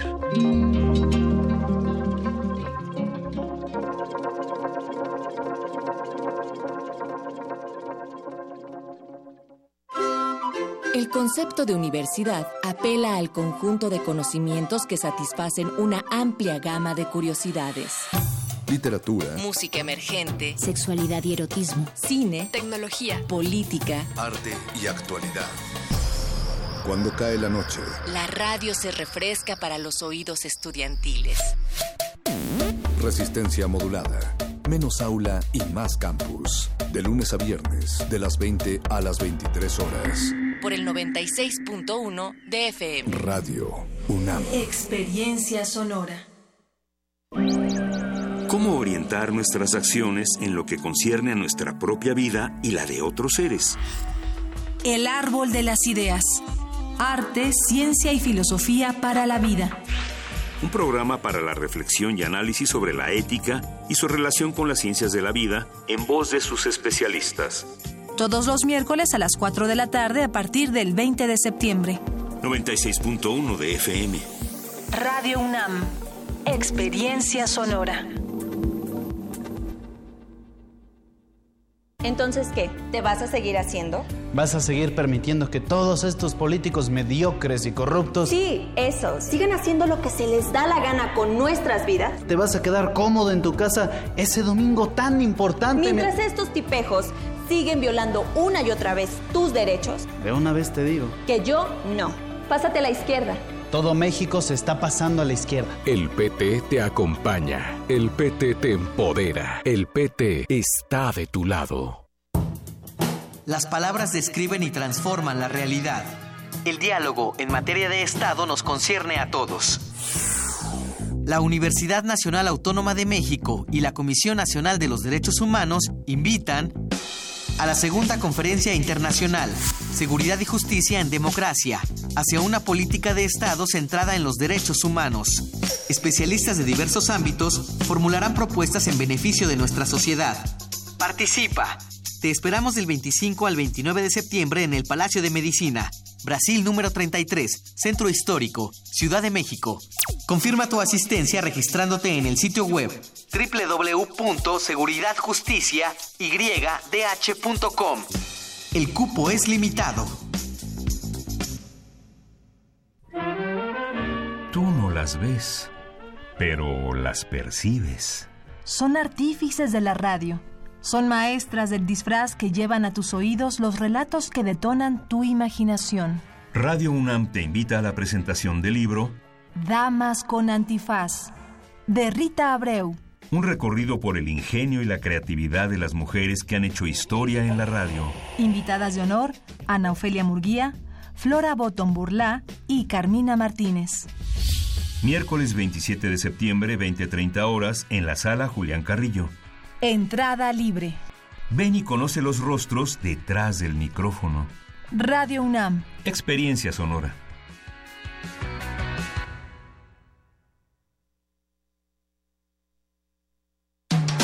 Búscanos en redes sociales, en Facebook como Primer Movimiento UNAM y en Twitter como P Movimiento o escríbenos un correo a primermovimientounam@gmail.com. Hagamos comunidad. 8 de la mañana con cuatro minutos ya estamos de regreso aquí en Primer Movimiento. Ya todo el mundo nos fue contando em, lo que va, lo que lo que está consumiendo, lo que ha ido consumiendo, lo que espera consumir durante estas fiestas patrias. Eh, sí, bueno, se, se, organizan, siempre se organizan este, unos bonitos momentos de, de ortodoxia. Cada quien cree que, las, que el pozole, el mejor pozole es el de su casa, que el mejor pozole es el que, el, el como él lo preparan como lo preparan desde que él era chiquito y bueno, pues eh, también están las posibilidades que nos abre Beto Lanz para, para ir experimentando. Sí, y, sí, justamente este aspecto de la cocina que Beto Lanz comentaba es una manera de hacer pensar en lo que significa toda la producción que tenemos en, en México. Justamente esta semana tuvimos la presencia de unos proyectos alternativos que se generaban en Miskik y que involucra a toda una serie de productores que diariamente producen un gran tonelaje que llega a los mercados nacionales y a los y a los interesados a través de a través de solicitudes que se, se pueden hacer con grupos de personas que reciben eh, hortalizas y verduras eh, que, que forman parte de la dieta de este de este fin de semana, ¿no? Sí, creo que se vincularon de manera interesante las dos conversaciones, tanto la que tuvimos con Beto Lanz como la que tuvimos después con Alfredo Ávila, en el sentido de, eh, de tenemos una serie de tradiciones y tenemos una serie de costumbres que responden a lo que hemos ido necesitando históricamente, ¿no? Hemos necesitado eh, vincularnos no, no únicamente con las personas con las que estamos eh, cercanos o, con quienes estamos relacionados de manera genética o consanguínea, sino que hemos ido creando redes sociales, de, redes sociales de las de antes, digamos, de, las analógicas, de manera mucho más importante que las, las redes familiares, o, hemos ido transformando las redes familiares y volviéndolas mucho más flexibles. Y bueno, eso ha, ha implicado que seamos una sociedad más solidaria, más, eh, más junta, más más enterada de lo que de lo que sucede con los demás cómo hemos ido consumiendo lo que tenemos aquí y eso también nos había ayudado a tener una cierta una cierta dieta y un cierto equilibrio que hemos ido perdiendo y al que podríamos al que podemos regresar como propone Beto Lanz como proponen estos productores de Miskik y eh, mucha gente más. Pero por lo pronto vamos a nuestra nota nacional y también a preguntarnos qué está sucediendo en otras partes de nuestro país Primer movimiento.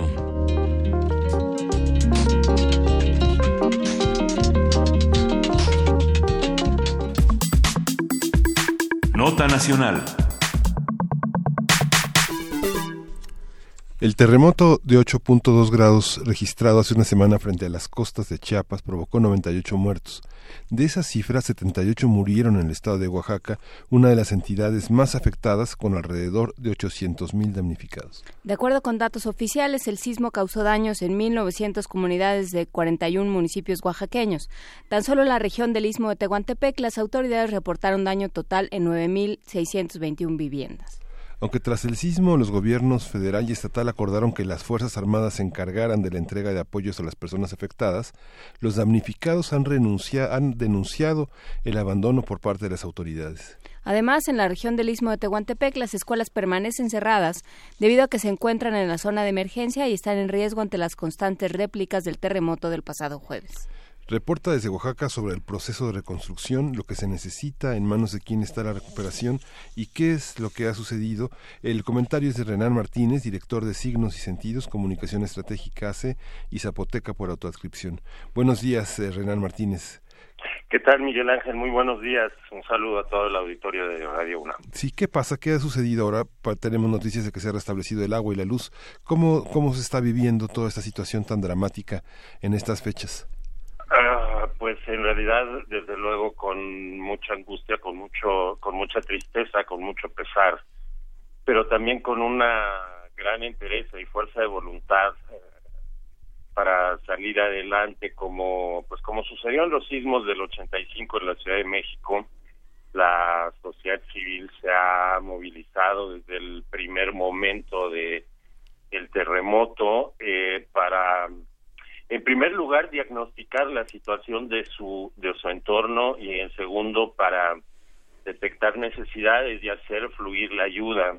Sabe decirte que eh, en el trabajo de eh, respaldo a los eh, comunicadores comunitarios e indígenas de la región hemos podido revisar un poco de la de la situación y en el recuento que hemos hecho en las en las últimas horas, eh, te puedo decir que sí, efectivamente hay un problema, por ejemplo, con la distribución de la alimentación. de Los compañeros por allá eh, piensan que hubo un poco de mm, falta de planeación. Hay ya suficiente mm, alimentos, suficientes víveres, pero hay problemas con la distribución porque mm, no está llegando a todas las colonias dentro de Juchitán y también me comentan porque eh, se ha centrado mucho la atención en, en Juchitán Ciudad, pero no se ha tomado en cuenta que se trata de una región más amplia que incluye pues muchos municipios en torno a Juchitán y en cuanto a otras zonas, de tal modo que estos no se han atendido de, del todo bien. Eh, algunas, eh, digamos, de las colonias que han tenido afectaciones, las personas no, no, han, no han salido de sus viviendas. Me cuentan, por ejemplo, que en algunos callejones de Juchitán las personas están todavía ahí sin recibir ayuda porque no se han no se pueden alejar de las viviendas por por la cuestión de la seguridad. También hay rumores muy fuertes todavía no confirmados, pero sí muchos rumores de em, rapiña habla más bien de psicosis. En la, en la ciudad ha habido un, un grado de, un cierto grado de psicosis de la que algunos medios, no demasiados, pero sí algunos de carácter local, sobre todo, también han sido, digamos, presa. Eso un poquito en cuanto a la situación en Juchitán, pero eh, hay que considerar también en una segunda zona que es la región de la Sierra Mije, la alta, la media y la baja, donde tenemos una situación diferente. Ahí tenemos a un número muy, digamos, la población está muy dispersa en pequeñas poblaciones, eh, quizá la más grande, las más grandes pueden ser Tlahuitoltepec o Unión Hidalgo, pero hay muchas otras como Guadalupe Victoria, Santa Cruz, Santana, en fin. Eh, que, que ahí hemos tenido un problema de derrumbes, tuvimos sobre todo al principio un, problema de derrumbes de carreteras. Entonces ahí el problema se vuelve un poco más complicado por eh, comunidades aisladas y muy pequeñas y con un grado de pobreza mayor que en Juchitán. Eh, y hay que considerar, por ejemplo, que Juchitán es una zona económicamente importante por la refinería en Sarina Cruz, eh, por la actividad pesquera y comercial en Juchitán, en fin. Entonces, en esta otro, en esta otra zona que es la la zona Mije tenemos este este problema de, de una marginación mucho más alta y bueno eh, por lo tanto también de mayores afectaciones sufrimiento más dificultad para para llegar a, al auxilio y también sucedieron eh, que digamos en los dos o tres primeros días pues no se había podido atender tampoco a, la, a las personas en la zona de la región Mije.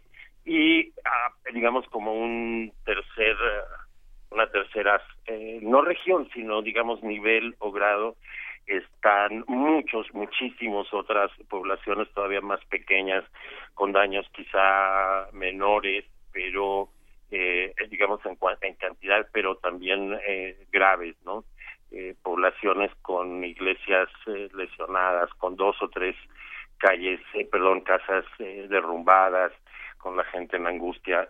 entonces, sí, la situación es complicada, no debemos olvidar, Oaxaca es el estado con el mayor número de municipios en el país y con una eh, geografía, una topografía muy muy compleja y eso hace muy difícil la atención. Eh, es importante esto que, que mencionas, eh, Renan, porque porque lo que acaba sucediendo con estos desastres es que golpean a los más pobres, ¿no? Uno de los grandes problemas de Oaxaca es justamente que es muy amplia, que está muy extendida y que hay zonas que son inaccesibles, hay zonas a las que a las que llegan las personas porque son de ahí, porque quieren ir, porque pero no hay una comunicación sencilla ni con las autoridades ni con estas eh, ni con estas instancias de auxilio. Sí, mira, déjame que te diga también este este tema de la mm, eh, de la participación de las autoridades y la organización ciudadana. Fíjate que también ha sido un tema polémico con la cuestión de mm, eh, pues que algunas autoridades, eh, particularmente locales, efectivamente han lucrado con la situación.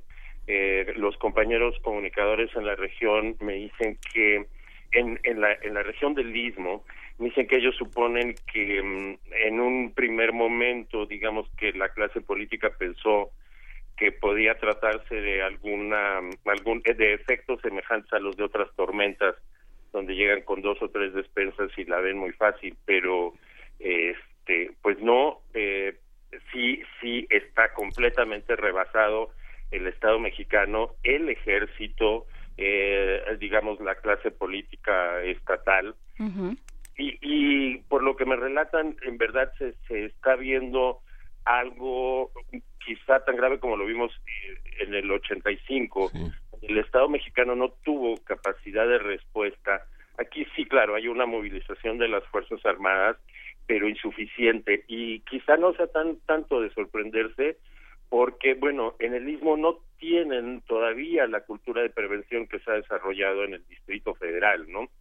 Y bueno, la extensión y magnitud de este evento telúrico, pues sí era de sorprenderse y asustarse. Y bueno, por otro lado también eh, señalar que eh, hay un trabajo formidable en redes sociales de un grupo muy importante, de verdad, de activistas de la sociedad civil, de indígenas, que tienen ya de por sí muchos años trabajando en eh, la defensa de eh, territorio y el agua, en la defensa de sus derechos culturales, en el ámbito de la mujer también.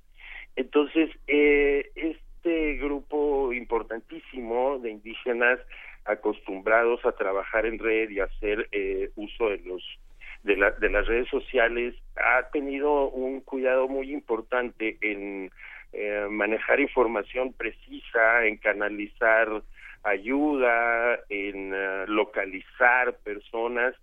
Y sí en ese, sobre todo en las primeras horas, quizás los dos primeros días, eh, la fuerza de movilización se dio gracias a pues a este número importante, el movimiento indígena oaxaqueño ha sido se ha fortalecido muchísimo en los últimos años y aquí dio una muestra de reacción muy muy importante muy muy solidaria y sobre todo eh, en lo personal como comunicar como comunicólogo decirte a mí me sorprende digamos el manejo tan riguroso que, que eh, eh, se hizo de la información por parte de estos compañeros indígenas Sí, sobre todo que los periódicos se han quedado rezagados y que la radio se apagó en, en esas comunidades porque se fue la luz y no hubo manera de transmitir.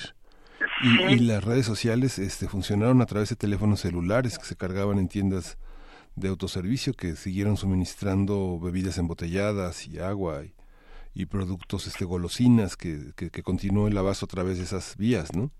Sí, efectivamente, aunque mira, en Juchitán muy pronto hubo eh, fue un momento, Miguel Ángel, ahí sí, como un poquito angustioso para quienes estábamos respaldando, la digamos, en, en redes el trabajo de los compas en campo, porque eh, el Juchitán, pues llegó un momento en que se les acabó el crédito y aunque tuvieran dinero no podían recargar. Sí. Este, entonces, la verdad es que era bien eh, conmovedor como de pronto alguien decía, por favor, este si ofrecieran una recarga de 20 pesos y de, y de repente decían, espérese porque ya tengo como 300 o más, ¿no? Porque había una disposición a, ayudar muy, muy importante. Quisiera comentar, para que no me gane el tiempo, una, mm, ah, una solicitud de los hermanos indígenas en estas comunidades que es bien importante que nosotros como comunicadores, como medios, ustedes en Radio UNAM quieran retomar hay una preocupación importante. Me piden, sí, por favor, que pida que no, no ceda el impulso de la sociedad en el apoyo con los alimentos. Eh, siguen haciendo falta. Hay mucha gente en el, en el lugar. Ellos dicen, de pronto empezamos a sentir que nos estorban un poquito, porque bueno, pues sí, efectivamente, digamos que Juchitán, si hacemos una pequeña comparación, podría ser, te puedo decir, una ciudad que va del viaducto a, digamos, el Estadio Azteca, más o menos, de insurgentes a Churubusco, ¿no? Entonces, este, pues recibir a personas que de repente no, no, no conocen la ciudad y movilizarse cuando están en esa emergencia cuesta un poquito de trabajo, pero eh, dicen lo que más nos preocupa, estamos bien, eh, lo que más nos preocupa en este momento son los alimentos, lo que viene es la vivienda, pero quizá lo más grave que, nos podría suceder es que nos olviden. Ellos eh, entienden muy bien que en este momento hay una gran atención mediática, pero también que el tema va a llevar muchísimos meses y tienen temor a que eh, tan pronto como haya nuevas y graves noticias, la solidaridad con ellos disminuya y va a ser cuando más lo, lo necesiten. Entonces, sí puedo decir que en la zona, aparte de, digamos, los riesgos materiales, hay temor al olvido. A ver, eh, eh, creo que en torno a esto hay dos eh, puntos importantes que habría que, que, que apuntar. A ver, por un lado está el tema de que, que sigue, por un lado, ¿a quién le damos la ayuda? Y por otro lado, ¿qué sigue? Porque sí, eh, eh, actuar en emergencia es muy sencillo, pero lo que va a implicar la reconstrucción de Juchitán y de todos los lugares, o sea, Juchitán es el más visible y la población juchiteca es enormemente eh, participativa, no, digamos, es la más visible de, de, de esa región. Pues, es difícil que conozcas a un juchiteco que a los dos segundos no te digas que soy juchiteco. Sí, claro. Entonces hay un hay un trabajo y hay un apego a, su lugar. Pero ¿qué pasa con estas otras poblaciones? ¿Qué queda y a quién quién es confiable para donarle nuestra ayuda? ¿Qué has visto tú, Renan? Sí, eso eso es importante. Eh, yo recomendaría a, a los amigos de la Ciudad de México, en primer lugar, que en el momento de la entrega sí sí se puede confiar, digamos, en las instituciones académicas, muchísimas están haciendo acopio en sus lugares. Eh, de pronto hay también allá muchísimos paisanos que creo que prácticamente abren las puertas de los garajes de sus casas y los vecinos cooperan ellos mismos en sus vehículos o ha habido quienes rentan eh, paisanos de acá que renta, han rentado tortons eh, enteros para traerlos, etcétera. Lo importante es saber acá a quién se entregan. la situación ha sido, digamos, tan complicada que eh, prácticamente los municipios mismos, las asambleas de los pueblos, han dicho, yo aquí conmigo, ven, soy la asamblea eh, del pueblo de Cafetitlán, por ejemplo, de los ¿no? Pero para el, el extranjero es, no siempre es em, saben de quién se trata. Hay algunas asociaciones eh, civiles, siempre ha habido asociaciones civiles, digamos, como fantasmas o que usan los políticos locales también para mantener. No son necesariamente confiables esas o muchas que hay, digamos, que son de membrete. Entonces no se pueden ver. Eh, creo que en esos casos las los compañeros que han venido en caravanas, pequeñas caravanas que han llegado, si deben llegar al lugar, ver eh, qué lugares generalmente en las escuelas, en los ayuntamientos, en algunos casos, si se ha acaparado y si se ha hecho uso clientelar de la entrega de la ayuda. Ese tema es eh, ya, digamos, al llegar en campo, siempre es de ver la situación peculiar de cada comunidad, ¿no? Este, eso sí ha sido un poquito, un poco más complicado, pero efectivamente esta, esta eh, cuestión de que haya mucho oaxaqueño en la Ciudad de México ha hecho que precisamente ellos sean los que hayan acompañado las eh, los los envíos no mucha gente también que está en Oaxaca. Entonces eh, pues yo creo que a nadie va a sorprender en, en la audiencia tener la claridad de que lo más confiable no quizá no debiera ser así pero eh, lo más confiable es la propia sociedad civil. Una vez más está mm, siendo la fuerza movilizadora en esta situación de emergencia como lo es en muchos en muchos de los aspectos de la vida nacional, ¿no?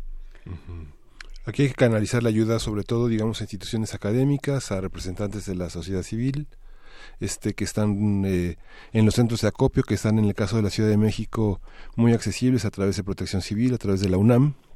Exacto, sí.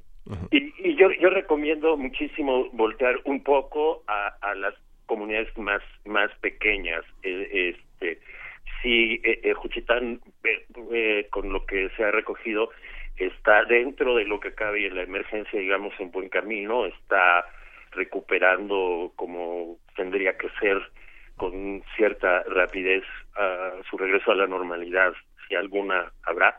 Este, pero sí es importante voltear a, a los pueblos más pequeños. La zona de, de, de desastres es muy amplia y son muchísimos los pueblos, no solo los cuarenta y pico que aparecen en la lista de emergencias, sino otros que precisamente por ser pequeños y estar estar aislados, pues no, no entraron en esa lista, que quién sabe si se vaya a ampliar, ¿no?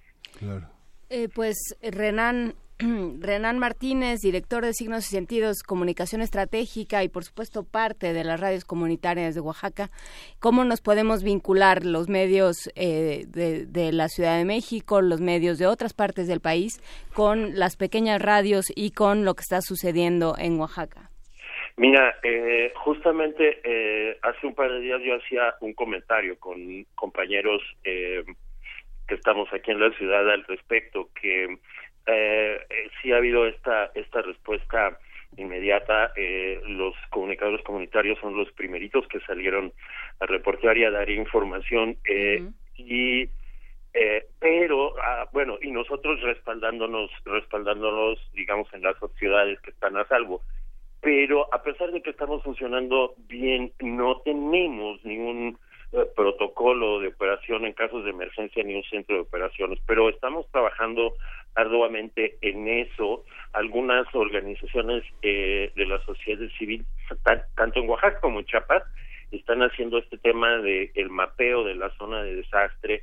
Nosotros estamos también eh, movilizando ayuda. Muchos compañeros están ahorita en la zona, ya se han hecho inclusive dos o tres viajes de algunos compañeros a la zona, pero estamos trabajando en eso. Por lo pronto, lo que puedo ofrecer yo a ustedes, amigos de Radio Universidad, es eh, servir como enlace, tratar de organizar un poco mejor, eh, digamos quizá de manera un poco más regular y puntual la recolección de información con estos compañeros y eh, hacérselas saber a ustedes y a su auditorio pueden contar con nosotros. Nosotros somos los más interesados en que esa información fluya de la mejor manera posible. Muchas gracias. No, pues estamos a la orden. ¿Hay alguna alguna cuestión que tenga que ver con los medios impresos? En eh, los medios están a la altura de lo que está pasando, están eh, este, trabajando, son son no hay corresponsales, es que eso pone en evidencia también lo, lo poco comunicado que está periodísticamente el Estado, ¿no?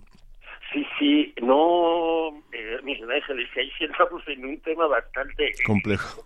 Sí, sí, sí, porque tenemos aquí una cantidad de publicaciones eh, enorme, portales enormes. Aquí, eh, digamos que cualquier persona con interés político y que sepa escribir, aunque no sepa redactar, eh, pone un portal y ya tiene un medio de comunicación. Entonces, hay una abundancia muy muy una sobreinformación pero pero de, muy mala calidad. El periodismo es es pésimo eh, en, en, la, en la localidad. Me sorprende digamos el periódico de mayor circulación y mayor prestigio es uno de los que ha retomado rumores de la red sin confirmación. Claro también tiene aciertos no Este, pero también a ese respecto me comentan los, los compañeros que en general en las redes está habiendo mejor información que la de los medios este digamos impresos o digitales no efectivamente pues no hay no hay reporteros no hay y, digamos ahí como añadido si te puedo decir qué mejores reporteros podríamos tener que las personas que de por sí están en la zona y de por sí hacen comunicación de sus comunidades y su identidad, ¿no? Entonces, eh, amigos comunitarios de, las de los medios comunitarios, Juchitán es una ciudad en ese terreno pues muy delicada porque tiene una una cantidad de estaciones de radio altísima, casi el cuadrante está lleno. Entonces, este pues sí podemos podemos contar con ellos. La información de medios en general no es que sea mala, pero este no es eh, digamos tan tan precisa y se va muchas veces con con la finta de estos rumores, ¿no? Sí. Pues habrá que seguir el trabajo de estas radios comunitarias. Te agradecemos mucho, eh, Renan Martínez, y nos comprometemos contigo a seguirle, a seguir dándole visibilidad a este problema en Oaxaca, por supuesto, en Juchitán, pero en toda la zona y en todos aquellos espacios a los que podamos tener acceso a través de estas radios comunitarias. Pues estamos a la orden y pues vamos a seguir apoyando aquí a nuestros hermanos eh, y pues por favor eh, no nos olviden. No los olvidamos. Muchísimas gracias, Renan Martínez. A la orden. Y vamos a música, Miguel. Vamos a música. Seguimos con los rupestres. Con los rupestres. Iván Rosas con la canción Andando. Iván Rosas es uno de los autores, como ya señaló Ricardo Peláez, de los autores más jóvenes del movimiento rupestre y, según una impresión generalizada entre los seguidores de esta corriente musical, de los mejores y más prometedores letristas. Actualmente Iván vive en Milán y enseña música y toca jazz. Vamos a escuchar Andando.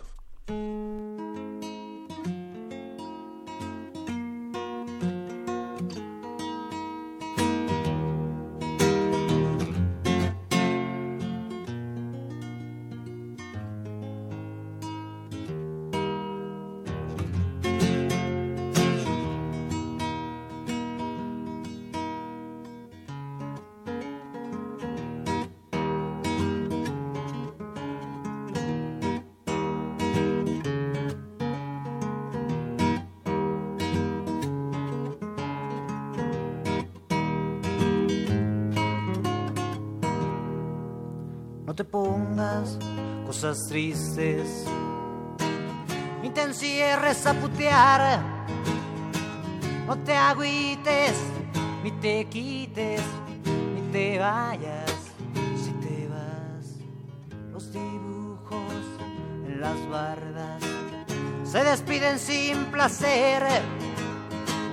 Y las calles bien mojadas te reflejan al allá arriba, luna baila, acá abajo, pasos dan, la rota acelerada, entre boronas de pan.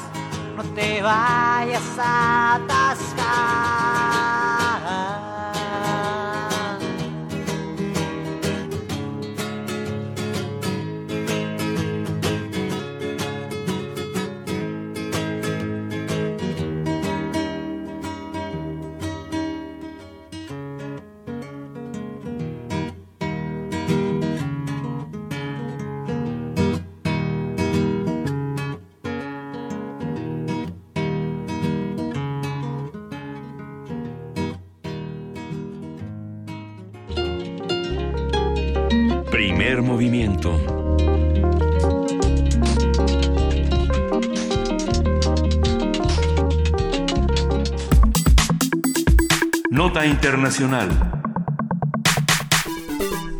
La musulmana Halima Yacob de la etnia malaya se convirtió en la primera presidenta de Singapur al quedar como única candidata que cumplió con todos los requisitos según las autoridades electorales. Jacob tiene 63 años, es hija de un musulmán de origen indio y de madre malaya.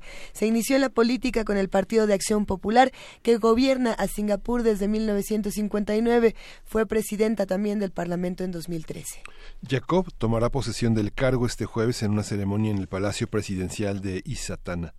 Tras conocer su nombramiento, pidió la unión de todos los ciudadanos de Singapur. Pido que nos centremos en nuestras similitudes y no en las diferencias, declaró acompañada de sus seguidores. Se trata de la primera vez que la presidencia recae en manos de un miembro de la minoría malaya tras una reforma constitucional en 2016 que garantiza que los representantes de las diferentes comunidades étnicas puedan acceder a la jefatura de Estado. Pues justamente para conversar sobre este proceso político y social que llevó a Jarima Jacob a la antesala electoral en Singapur, tenemos ya en la línea al doctor Juan José Ramírez Bonilla. Él es profesor e investigador del Centro de Estudios de Asia y África en el Colegio de México. Muchas gracias, doctor Juan José Ramírez, por esta conversación. Muy buenos días. Nos da muchísimo gusto hablar con usted, doctor. ¿Qué fue lo que pasó en Singapur en los últimos días? Pues eh, un proceso electoral eh, normal eh, dentro de las particularidades de Singapur, es decir, en un sistema parlamentario como el singapurense, los puestos generalmente son sometidos a un escrutinio popular universal. Sin embargo, las prerrogativas del el Parlamento permiten también el no recurrir a este mecanismo para designar como en este caso, a un candidato que llena los requisitos cuando no hay eh, contendientes para un puesto público. Es significativo la, la, la, combinación de un padre de origen indio y de madre malaya y la conversión de muchas de las personas en Singapur que tienen un estrato social bajo y que son ahora eh, de origen musulmán. ¿Cómo se da esta combinación, el origen étnico y la combinación hacia una tendencia hacia lo religioso que de alguna manera salva de la pobreza y salva salva de esta de esta de este abandono también que ha tenido mucha de la población en Singapur? Bueno, habría que entender la, situación particular de un país como, Singapur, un país eh, con una, una población multiétnica, el, la, poco más del 50% de la población es de origen chino, la, la comunidad de origen malayo debe de contar como con un 30-35%, un 10 15% de indios y después vienen un amplio abanico de, grupos uh, étnico-culturales diferentes. Y, y esto hace que Singapur tenga instituciones que reconocen esa multietnicidad. Uh, por ejemplo, hay un código civil que es válido para todos, pero cada comunidad tiene sus propios códigos civiles. No es extraño que que los chinos tengan sus propias instancias civiles, los malayos recurran a las mismas y por lo tanto siendo ellos musulmanes, buena parte de la tradición musulmana rige las relaciones civiles entre los solamente entre los miembros de esta comunidad. Lo que me parece muy interesante en este caso particular de Halima Jacob es que eh, sea hija de una madre malaya y de un padre indio, porque por lo general eh, las mezclas entre personas de diferentes comunidades es, eh, no es común, a menos, a menos de que los no malayos se conviertan al Islam para poder entonces educar a la descendencia en la cultura y en la religión eh, musulmana. Creo que sería interesante, eh, doctor Juan José Ramírez Bonilla, dar un paso atrás y explicar cómo se forma Singapur, porque efectivamente para la región es un es una sociedad atípica, es una sociedad que es un crisol de, diferentes culturas y donde conviven de diferentes maneras. Es una sociedad también muy estamentaria, con grandes eh, inequidades en términos de, riqueza. Hay, hay unos ricos eh, increíbles y hay unas, una pobreza también, como decía Miguel Ángel, enorme. Entonces, ¿de dónde sale Singapur? Formaba parte de, del sultanato eh, más al sur de, de la península de Malaya, el sultanato de Johor, y fue cedido a los ingleses en venta y estos ubicaron eh, ahí el, el puerto que, que regula el tráfico comercial entre el Océano Índico y el eh, Mar del Sur de China. Eh, al formar parte de la península de, de los sultanatos de la península de Malaya, su composición étnica es muy similar a la del el resto de, de la península de Malaya. Es decir, los tres estratos que mencionaba son los eh, que conforman también la población de Malasia peninsular. Pero eh, los orígenes básicamente son los malayos, gente local. En malayo suelen ser llamados bumiputras, es decir, los hijos del suelo. los chinos llegaron en el periodo colonial para explotar sobre todo los yacimientos de minerales en la, en la península de Malaya y los indios de origen tamil fueron eh, traídos para las explotaciones eh, agrícolas, sobre todo el, eh, plantaciones de hule natural. Y más tarde la diversificaron, pero bueno, eso es el, el, origen básico. Y en el momento de la independencia, todos fueron considerados, cuando menos en Singapur, como ciudadanos con igualdad de derechos, aunque reconociendo las diferencias culturales de cada uno de ellos y sus tradiciones de organización social. Por eso esta coexistencia de diferentes eh, códigos eh, civiles para regular las relaciones entre los miembros de la comunidad hay por aquí algunas preguntas en redes sociales y una de, ellas es eh, qué significa que esta sea la primera presidenta eh, mujer y qué, y qué es lo que implica para el futuro de Singapur. Mm, la, pregunta es interesante. Eh, tradicionalmente las culturas, las tres culturas básicas de Singapur suelen estar fundadas sobre principios masculinos. Las mujeres tradicionalmente están relegadas a las funciones del hogar y eh, lo sorprendente es esto, que en un país con ese tipo de, idiosincrasia designe ahora a una mujer. Creo que eso es uno de los aspectos eh, interesantes, relevantes del punto, eh, y sobre todo en, una, en un sistema tan vertical como es el, el singapurense, donde creo que ahora, pues, cuando menos queda un espacio nuevo para la, una mayor apertura hacia la participación de las mujeres en, en la vida pública. Sí, creo que creo que es interesante. Eh, ¿A qué se refiere esta verticalidad? ¿Perdón? ¿A qué, ¿A qué se refiere con esta idea de la verticalidad de la población singapurense? No, me, refiero al sistema, al sistema político, que es sumamente vertical. Uh, el Estado, el Estado prácticamente ejerce un dominio en todos los órdenes de la vida social, desde la familiar hasta la pública, y eh, los espacios de participación política suelen ser eh, participación política independiente quiero decir suele ser mínimos. Y, y pero insisto, creo que esto significa una apertura para una invitación para que las mujeres puedan también uh, participar en otro tipo de actividades que, nos, que vayan más allá del hogar. Sucede, doctor, que ya no estamos acostumbrados a, escuchar este tipo de noticias de eh, fue una elección tranquila, eh, tenemos una presidenta, esto es extraño para un país como Singapur. Se pusieron de acuerdo sin necesidad de 18 vueltas y 300 pleitos. Como que, como que uno ya no está acostumbrado, a lo mejor desde este lado del mundo, a vivir las cosas así. Exacto. debe haber una lección que podamos aprender o algo que podamos replicar del modelo que se llevó a cabo por una elección como esta y de lo que pase a partir de este momento, que va a ser muy interesante darle seguimiento, sin duda.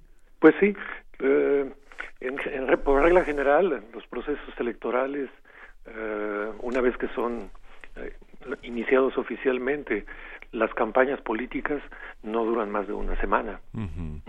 Por lo tanto, de entrada, de entrada, de entrada, sí. Por lo tanto, por lo tanto no hay el dispendio eh, en este tipo de campañas a los que estamos acostumbrados en México. Dos, un segundo aspecto importante. Eh, los eh, recursos utilizados por los candidatos deben ser transparentes. Han habido casos en los cuales eh, esa transparencia no es comprobable y eh, los ganadores han sido desconocidos por las autoridades electorales. Entonces, a pesar de esa verticalidad, hay reglas que son cumplidas y que tienen sus costos para quienes las infringen. tres, más allá del verticalismo, una cosa que habría que reconocer en Singapur es que es cierto, las desigualdades eh, sociales existen, pero en Singapur yo, me, yo diría que no hay, en primer lugar, no hay miseria, la pobreza es muy relativa, las condiciones de vida del, eh, de toda la población son son buenas en términos generales. Debemos recordar que la población de Singapur es apenas superior a 5 millones de personas. con un, sí, con un ingreso per cápita de treinta y tantos mil dólares eh, al año, ah, superior a la de cualquier país eh, desarrollado. Por lo tanto, eh, las condiciones de vida están en buena parte soportadas por ingresos indirectos que el eh, Estado cubre. La educación no cuesta, el sistema de salud eh, es funciona con instituciones privadas, pero es prácticamente gratuito para eh, el total de la población. la vivienda es también financiada por el Estado. El Estado es propietario de más del, del, del 90% de las viviendas de Singapur. Y, entonces, en estas condiciones las diferencias sociales existen, pero eh, la concepción de la pobreza es muy diferente a como la entendemos y la vivimos en, México o en los países latinoamericanos. Es curioso porque bueno, el 40% de la población es inmigrante y ha conformado la, la este, desde los años 50 la, el, espectro poblacional de ahí. Muchos inmigrantes viven en las mismas condiciones de los países en los que llegaron y esas condiciones de la pobreza, si bien no son materiales, hay algunos aspectos culturales que podrían representarla. Sí, en efecto, eh, hay una, flota, una población flotante, eh, inmigrantes, por, lo, por regla general inmigrantes ilegales, por lo tanto también sujetos a condiciones de, de sobreexplotación. Y es ahí donde podremos, podemos encontrar este fenómeno. Pero no son residentes, los residentes eh, suelen gozar de los mismos beneficios que la población en Singapur, de Singapur,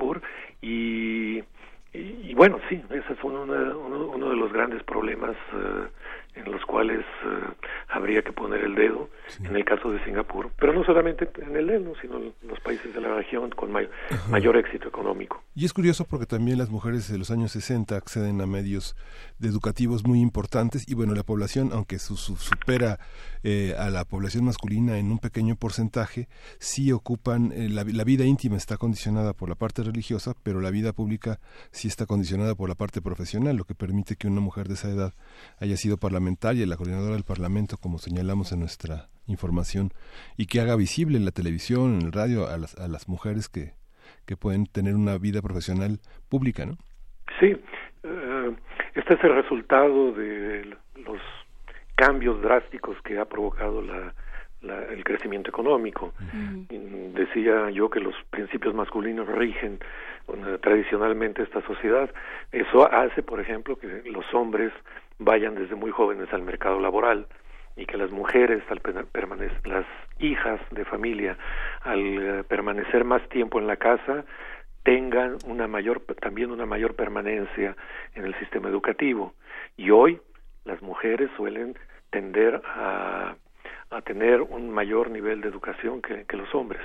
Y en este tipo de sociedades, ¿ah? donde el hombre debe por necesidad tener un estatus superior al de la mujer, las cosas han cambiado, porque un hombre no va a aceptar como esposa a una mayor a una mujer con mayor nivel educativo, ni una mujer va a aceptar como marido a un hombre con menor nivel educativo. y esto ha provocado, perdón, una una proclividad de las mujeres a ser más independientes, a buscar espacios de, desarrollo profesional y de participación en la vida social. es un fenómeno nuevo. Será interesante discutir si a pesar de tener un mayor nivel educativo están recibiendo salarios eh, mm. iguales. Esa es otra cosa, sí, esa es otra cosa. Ah, digo, porque eh, que tengan más educación no hace que les paguen más en sus trabajos, ¿no? Ni, ni aquí ni en Singapur. Ni aquí ni en Singapur. Y también es importante... Eh, creo que sería bueno cerrar con esto. Eh, algo de lo que no hemos hablado que es eh, pues la el régimen de, de Singapur. Durante mucho tiempo había esta estas especie como de como de leyendas urbanas de que eh, la policía era enormemente rígida, de que no se podía escupir en la calle, comer chicle, hacer un montón de cosas que de este lado eh, donde donde la autoridad donde hay millones de leyes pero ninguna se cumple, eh, eso sonaba muy extraño. ¿A qué le debe Singapur a este tipo de regímenes? Bueno, esto a este tipo de leyes que son cumplidas. Polémicas algunas. polémicas algunas, pero son cumplidas, pero a fin de cuentas garantizan la convivencia social. ¿ah? No hay ninguna razón para que ningún individuo privado utilice, mal utilice los espacios públicos donde todo el mundo convive. Y yo creo que ese es una, un avance importante para la civilidad estamos acostumbrados a que en nuestra casa podemos hacer lo que se nos venga en gana, simple y sencillamente, sin eh, preocuparnos de nuestros vecinos. En Singapur no, en Singapur no, no sucede esto. Puede ser muy eh, incómodo cuando no estamos acostumbrados a ello, pero insisto, esto ha permitido que Singapur sea una de las ciudades más ordenadas y donde la seguridad está totalmente garantizada para todos los individuos. Pues ¿qué, qué, qué reflexiones vamos a quedarnos el día de hoy. Ha sido una plática de lo más interesante. Vamos a tener que darle seguimiento a todos estos temas, doctor Juan José Ramírez Bonilla, profesor investigador del Centro de Estudios de África y de Asia del Colegio de México. Eh, le mandamos un gran abrazo. Igualmente, gracias. Seguiremos platicando, sin duda. Hasta, Hasta pronto. cuando ustedes quieran. Hasta pronto. gracias, abrazos. Vamos a escuchar ahora música de la curaduría de Ricardo Peláez, que se puso muy rupestre, en el mejor de los sentidos, en el rockero, y por ahí nos estaban diciendo que si esto es rock urbano, que si no, que qué género es, eh, pues rupestre. Rupestre, rock urbano. Es un híbrido entre el rock, rock urbano, la trova, sobre todo que tiene como esta carga, los instrumentos. La cantidad de, de instrumentos acústicos acústicos. Acústicos y algunos hechos a, manita, así de manera rupestre, tal cual. ¿Qué vamos a escuchar? ¿Cuál es la que sigue? Vamos a escuchar Guapanguero de Rodrigo González.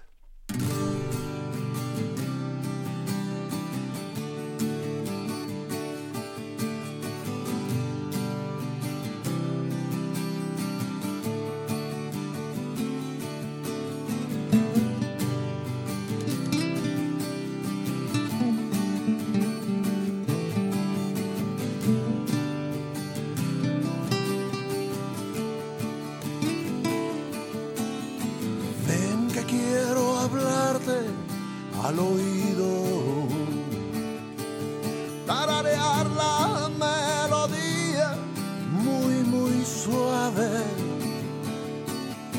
mientras toca un grupo a lo lejos. Imagina que a tus pies está el cantante. Creo estar haciendo tierra a pesar de los pesares, o si no es que solo estamos Ay, nomás arando al aire, ven amor, recárgate en mi hombro. Hace cuenta, vida mía, es un baile. Desconéctate por un momento. Hagas caso del desdén y del desaire. Siento que se van haciendo nuestros sueños realidades.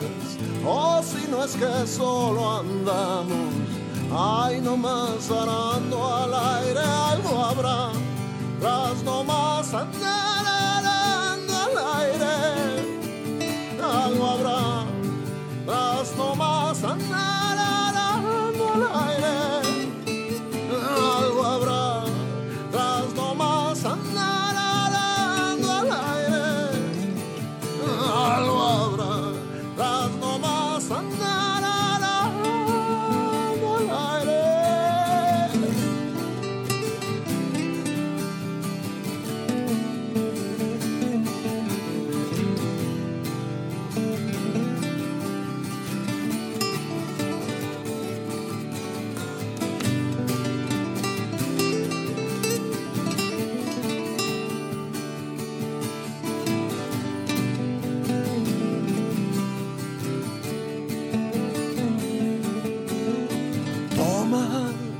queda de mi cuerpo. Sigue dura la batalla en la calle. Te daré el jardín de las delicias. Con las lágrimas más negras de este valle estos corazones nuestros laten una misma sangre. O si no es que solo andamos, ay, nomás arando al aire, algo habrá. Tras nomás andar arando al aire, algo habrá. Tras nomás andar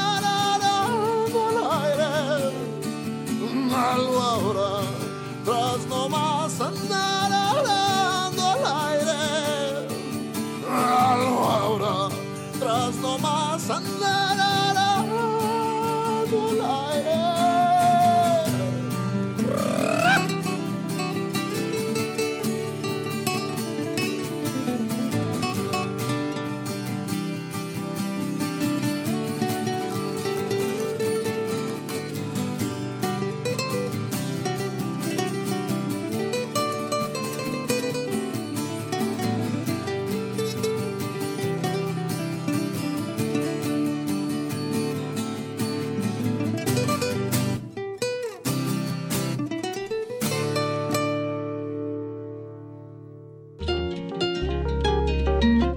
Primer movimiento.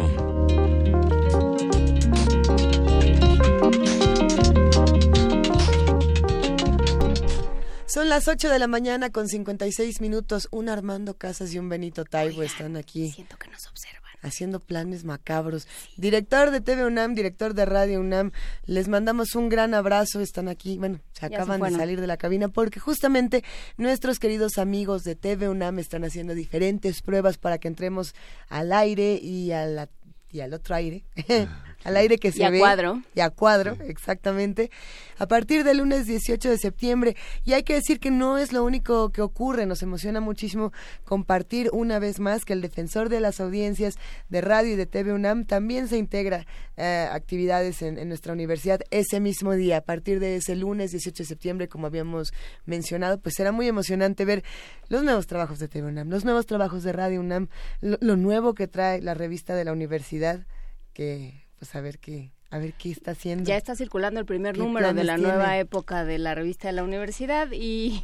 Pero va a estar en TV UNAM también. Pero mañana, mañana, llevó- mañana les vamos a decir en qué Miguel Ángel consiste. se llevó la revista de la universidad, ya Sí. no se acuerda. Eh, en la Gaceta es donde viene un poco de lo que se está haciendo en, en estos tres espacios de nuestra universidad, que no son los únicos que tienen sorpresas para los que nos escuchan.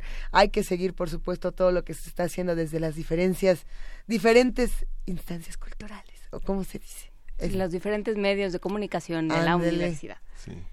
Y justo en eh, el aire, arando el aire, fue la, la pieza que la, fue la pieza que escuchamos de Jaime López, no no guapanguero como dije en el inicio de la, de la pieza. Es que le moví la hoja, Miguel. Sí, y, era, y era arando el aire de Jaime López, como bien nos han señalado en redes sociales. Que los que nos escuchan y hacen comunidad con nosotros, ¿qué opinan de Jaime López? Estábamos discutiendo fuera del aire eh, si Jaime López merecía o no tener más gloria Teníamos una discusión como del Concilio de Trento, más o menos, este sí, eh, porque bueno, fue muy importante para una generación, muchos eh, crecimos con eh, la primera calle de la soledad, muchos crecimos con estas canciones que ya no se consiguen más que en grabaciones en YouTube, muy muy perdidas por ahí con muchísimo scratch y en un en medio de un de una tocada quién sabe dónde. Y entonces nos estábamos preguntando qué pasó con Jaime López recuerdo yo recuerdo a mi hermana de, cinco años literal y ojalá que me esté escuchando que cantaba con mucho entusiasmo esta de sácalo antes que nos lleve el día pero y el corazón de silicón. Crecimos con eso, muchos crecimos con eso. Y ni siquiera crecimos, seguimos, seguimos con eso. Sí, los que ya no crecimos, este, Después de crecer empieza el otro proceso, ¿verdad? El, de, crecer para otro lado. Eh, iba a decir el de envejecer, pero ese también. Ese también. Quédense, pero ese lo empezamos desde muy Quédense con nosotros. Seguimos aquí. Todavía nos queda una tercera hora de primer movimiento. Y prepárense, porque ya está por acá el doctor Alberto Betancourt. Ya nos está haciendo ojitos también desde el otro lado del parabrisas radiofónico. Una pausa y regresamos. Primer movimiento. Hacemos comunidad.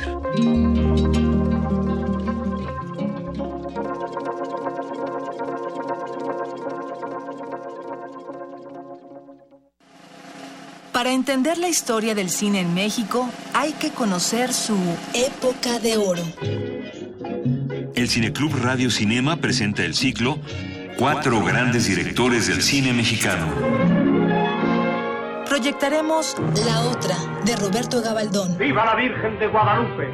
La Virgen que forjó una patria, de Julio Bracho. La Perla, de Emilio Indio Fernández. Y Esquina Baja, de Alejandro Galindo. Todos los miércoles de septiembre a las 6 de la tarde en la sala Julián Carrillo. Adolfo Prieto, 133, Colonia del Valle. Radio UNAM. Experiencia sonora. ¿A dónde voy? ¿A dónde vamos los mexicanos? Tenemos que acabar con la inseguridad, con la corrupción, con la desigualdad. Entonces hay que participar, porque mi país me importa, yo tengo que... Formar parte de él. Entender que todos, todas somos México. Trabajar, participar, decidir, exigir. No dejarlo a los demás. Tengo que decidir y actuar porque mi país me importa. México soy yo. Instituto Nacional Electoral, INE.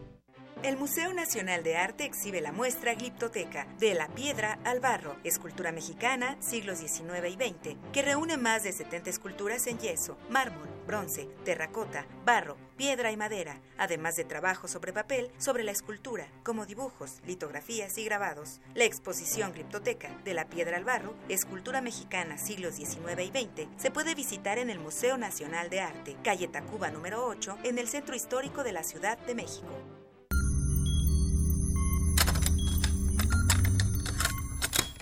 Ponte los audífonos con una pregunta clara. ¿A qué suena, este momento? Momento. Si pudieras musicalizar a cualquier persona, cualquier evento, cualquier circunstancia, tienes música para ir de un lugar a otro. ¿Cómo crees que sonaría? Ley listo. Complacencias musicales de personajes poco complacientes.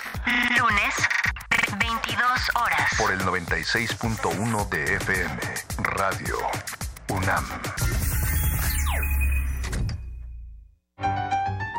Como los pulpos, los escritores son más sabrosos en su tinta. Una producción del Instituto de Energías Renovables de la UNAM. Lunes y miércoles al mediodía por el 96.1 FM. Radio UNAM. Primer movimiento. Podcast y transmisión en directo en www.radio.unam.mx.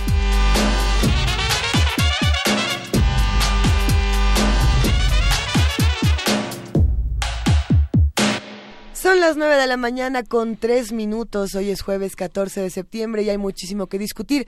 Una vez más les contamos que hoy es el Día del Locutor y nos da tanto gusto poder abrazar a todos nuestros hermanos locutores de esta estación. Eh, por ahí estábamos recordando fuera del aire a nuestro queridísimo Jesús Ruiz Montaño. Estábamos recordando también a Yolanda Ponce. Todas estas voces, Cristina, que se van sumando a, nuestra bellísima estación. Eh, si van recordando voces de Radio UNAM a las que les tengan eh, mucho cariño, tantito, que, que, les gusten, que no. de por ahí nos mencionaron a, eh, a eh, Bergenji, por supuesto, a Emilio Bergenji. De radioeducación en ese momento, por supuesto. ¿Cómo de que no? Nuestra educación sentimental está ahí. No, no, sé qué locutores para ustedes hayan sido emblemáticos o lo sigan siendo. ¿Cuál es el tuyo, Miguel Ángel, que te veo que estás? Pues hay, hay muchísimos. Lo que estaba pensando es que muchos periodistas han, se han convertido en locutores y en locutores intérpretes. Eh, hay una parte de la locución que consiste en transmitir las emociones eh, poderosas de una voz a través de los micrófonos y hay otros que tal vez no tienen las mejores voces, pero que sí eh, se convierten en un instrumento reconocible, en una seña de identidad de una estación, de una manera de decir las cosas, como fue Granados Chapa, por ejemplo. Por supuesto. Y como es, por supuesto, Tomás Mojarro en esta estación. Él lo seguirá haciendo. Lo sigue siendo los domingos, ahí está el valedor. Lo, lo buscamos para compartir, para compartir la liga porque tiene su podcast aquí en Radio UNAM. Oigan, seguiremos hablando de locutores más adelante, de todos los que nos significan tantísimas cosas, también de las estaciones, pero en este momento nos vamos a poesía necesaria y regresamos.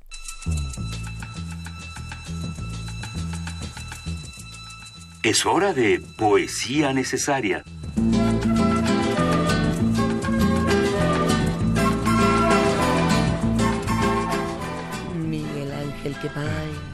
Pues ahora que recordaba Inés de esa a Jaime López, vamos a leer eh, si se sostiene como como un poeta. Muchos lo, lo, lo leímos, lo, lo, escuchamos, pero no lo leíamos. Hoy lo vamos a leer. Venga. A leer con una E o con dos. Con leer. este, primera calle de la soledad. Tal vez te suene esta tonada como transistorizada, entonada por la laringitis del escape, pero así suena en la, en la tatema cuando vas a la merced. Tal vez te suenen mis palabras a humedad, ahumada urbana, tan cascadas por la sinusitis que contraje, pero te traje escaparates, ya le va pa' su merced. Desde el taxi recorriendo medio sueldo veo el sol detrás, viajando de mosca, llegando tarde a la chamba a chambear en la primera calle de la soledad. Quizá te encuentres agüitado a media estaca, trago a trago. Oye, buzo, enlata tu gastritis, buena idea, y si le pegas su etiqueta a la fayuca, llévala a vender. Si ya tu chava no te pela, ponle tus zapatos suelas, que es consuelo andar con peatonitis, pie de atleta, y si te cansas en la esquina, ponle un 20 al 03, ¿cómo la ves? Mete un metro en el boleto anaranjado a media realidad. Te bajas, qué país, detrás del Palacio Nacional está la primera calle de la soledad. Tal vez esa esta tonada te suene como transistorizada, entonada por la laringitis del escape, pero así suena en la tatema cuando vas a la merced. Desde el taxi, recorriendo medio sueldo, llevo al sol detrás, viajando de la mosca, llegando tarde a la chamba a chambear en la primera calle, en la primera calle, en la primera calle de la soledad. Primer movimiento. Hacemos comunidad.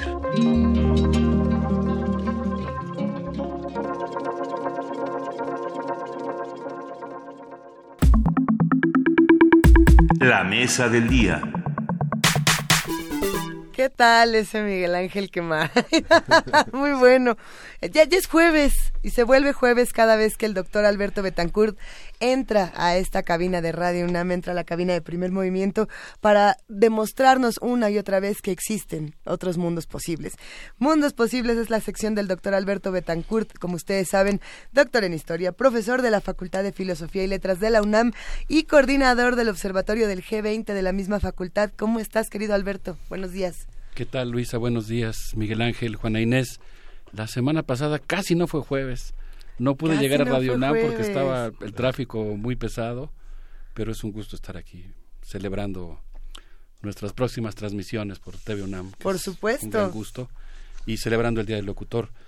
feliz día, querido Alberto Betancourt. Feliz día para, para, todos nuestros compañeros que son voz de Radio UNAM. Eh, yo quisiera pues proponerles que habláramos el día de hoy de un tema que requiere invocar a Teodoro Adorno y su crítica de la ilustración. Adorno eh, hace un planteamiento que es sumamente interesante. ¿Por qué si el ser humano va aumentando cotidianamente su destreza técnica, no vive mejor, sino que está más cerca de la autodestrucción? Y yo quisiera hablar el día de hoy de una medida gubernamental la decisión, el pronunciamiento que hizo la Secretaría de Relaciones Exteriores en relación al conflicto en Corea, que desde mi punto de vista traiciona el espíritu del Tratado de Tlatelolco y nos coloca a todos en una situación de grave peligro, lo cual me parece que amerita toda nuestra atención y nuestra energía ciudadana para pedir una rectificación de esa política presidencial. ¿Les parece bien si hablamos sobre este tema que es tan importante, digamos, para la sociedad mexicana.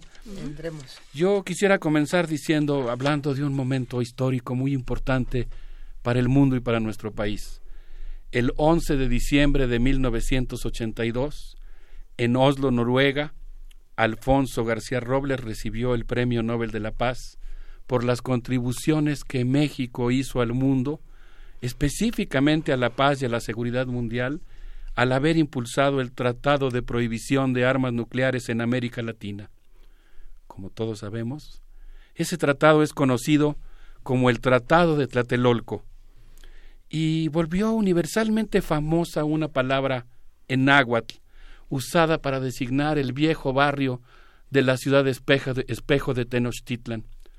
¿Se imaginan ustedes lo que significa que en todos los continentes se conozca la palabra Tlatelolco y se conozca como una aportación de México a la paz, a la lucha por el desarme y a la supervivencia de la especie.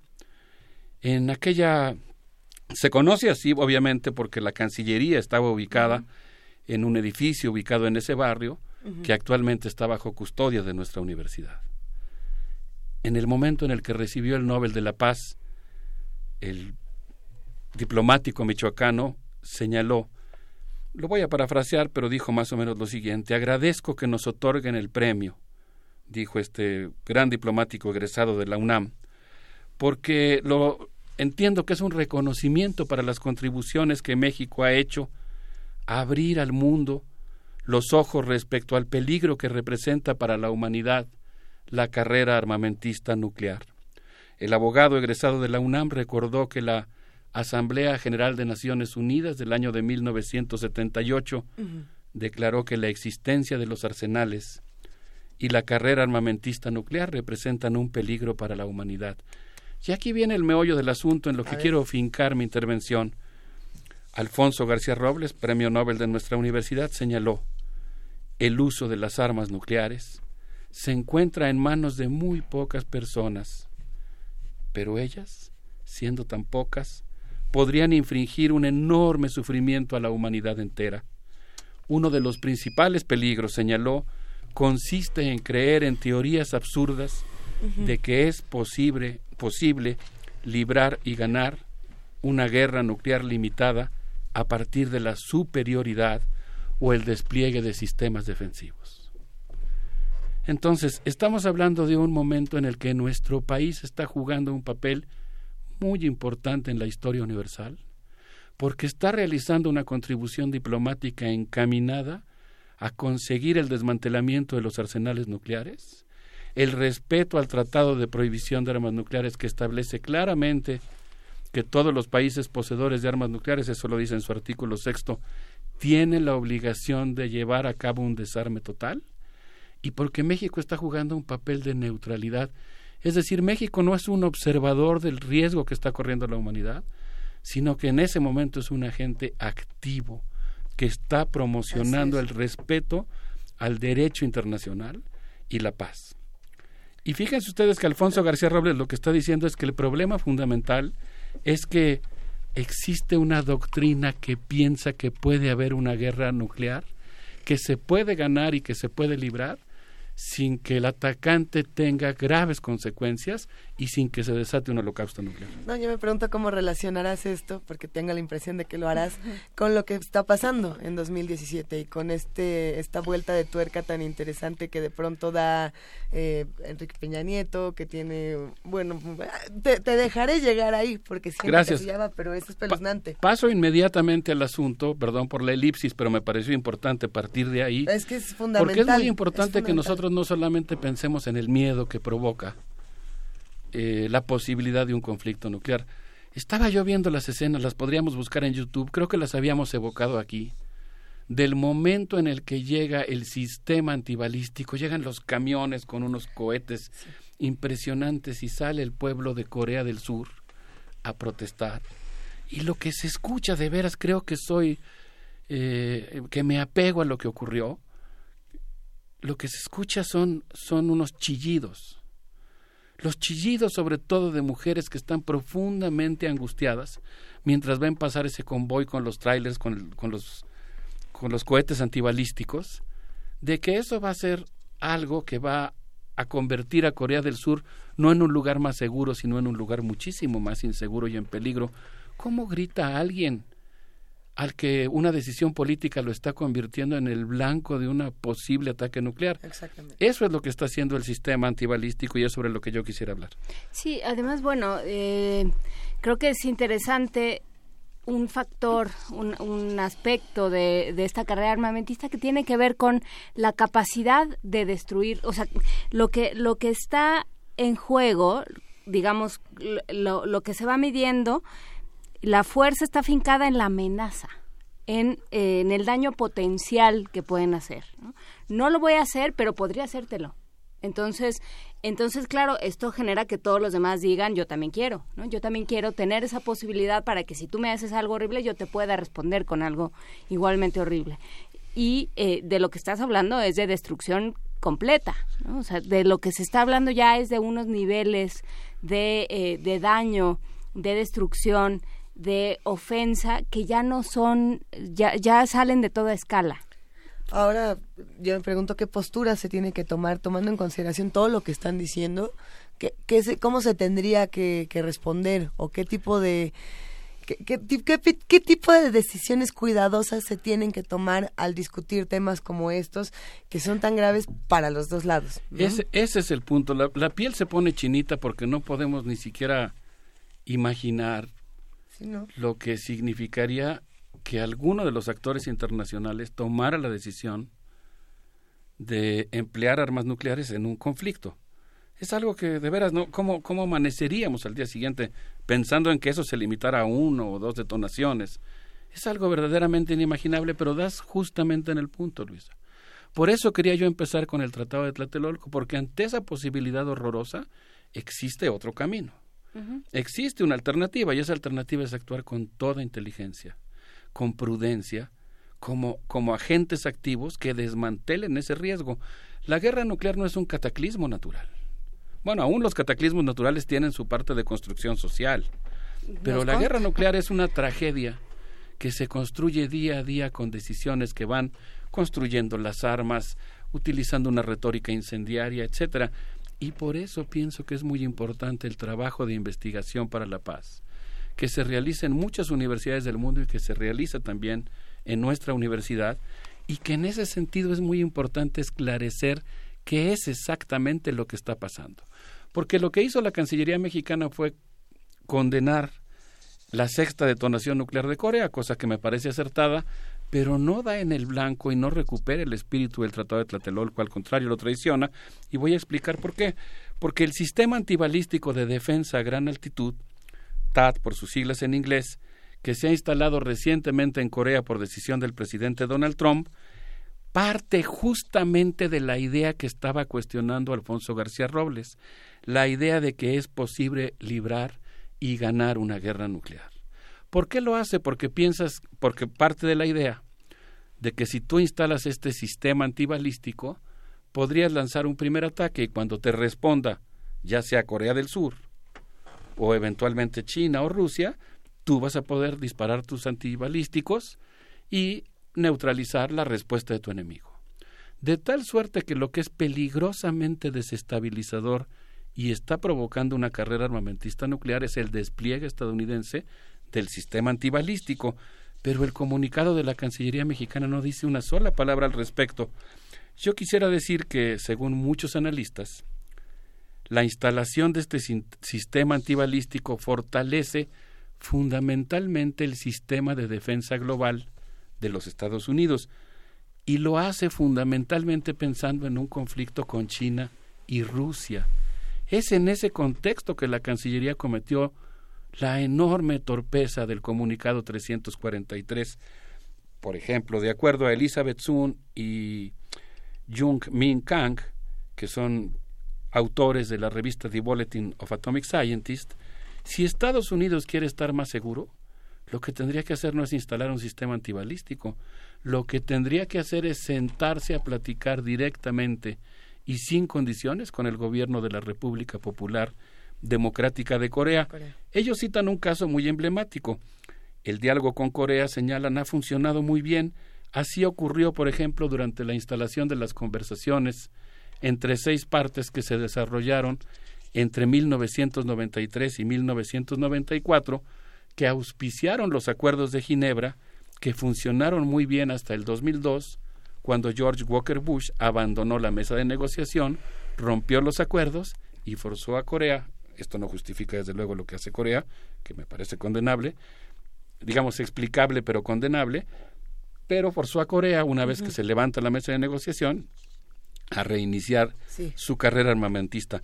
El presidente Xi Jinping ha condenado el emplazamiento de este sistema antibalístico y dice que se trata de un pretexto para instalar un sistema de defensa en contra de China y en contra de Rusia, de tal manera que el sistema antibalístico rompe la lógica de una cosa que es muy loca, pero que existe en el sistema mundial, que es justamente el sistema MAT. ¿El sistema MAT? MAT, como, eh, como loco. Eh, como, como la locura. MAD. MAD, pero que significa eh, la destrucción mutua asegurada. Entonces, si tú instalas un sistema antibalístico, se rompe la destrucción mutua asegurada y eso significa que rompes el equilibrio militar internacional de tal manera que si nosotros fuéramos consecuentes con el Tratado de Tlatelolco, lo que tendríamos que condenar, o una de las cosas que tendríamos que condenar es la instalación de este sistema y no solamente a quien está respondiendo a esa provocación, digámoslo así. Como este es un tema muy difícil, yo les quisiera proponer que pudiéramos eh, escuchar un poco de música de Ali Farka Touré, que habla sobre la biblioteca, habla sobre Timbuktu, esa biblioteca más antigua de, de la humanidad, pensando en este trecho que ha recorrido la historia de la humanidad desde, desde la biblioteca de Timbuktu hasta nuestros días, y dejando abierta la pregunta de si no será un poco de vanidad eso que nos llevó a autodenominarnos como especie Homo sapiens sapiens, cuando a lo mejor, y parece ser el caso, tendríamos que denominarnos Homo demens. Y como yo creo que todavía tenemos oportunidad de justificar un poco la primera denominación, me parece que es importante pensar sobre estos temas, pero vamos a escuchar algo que nos dé un poco de esperanza y esto es Alifar Katuré hablando de Timbuktu. Venga.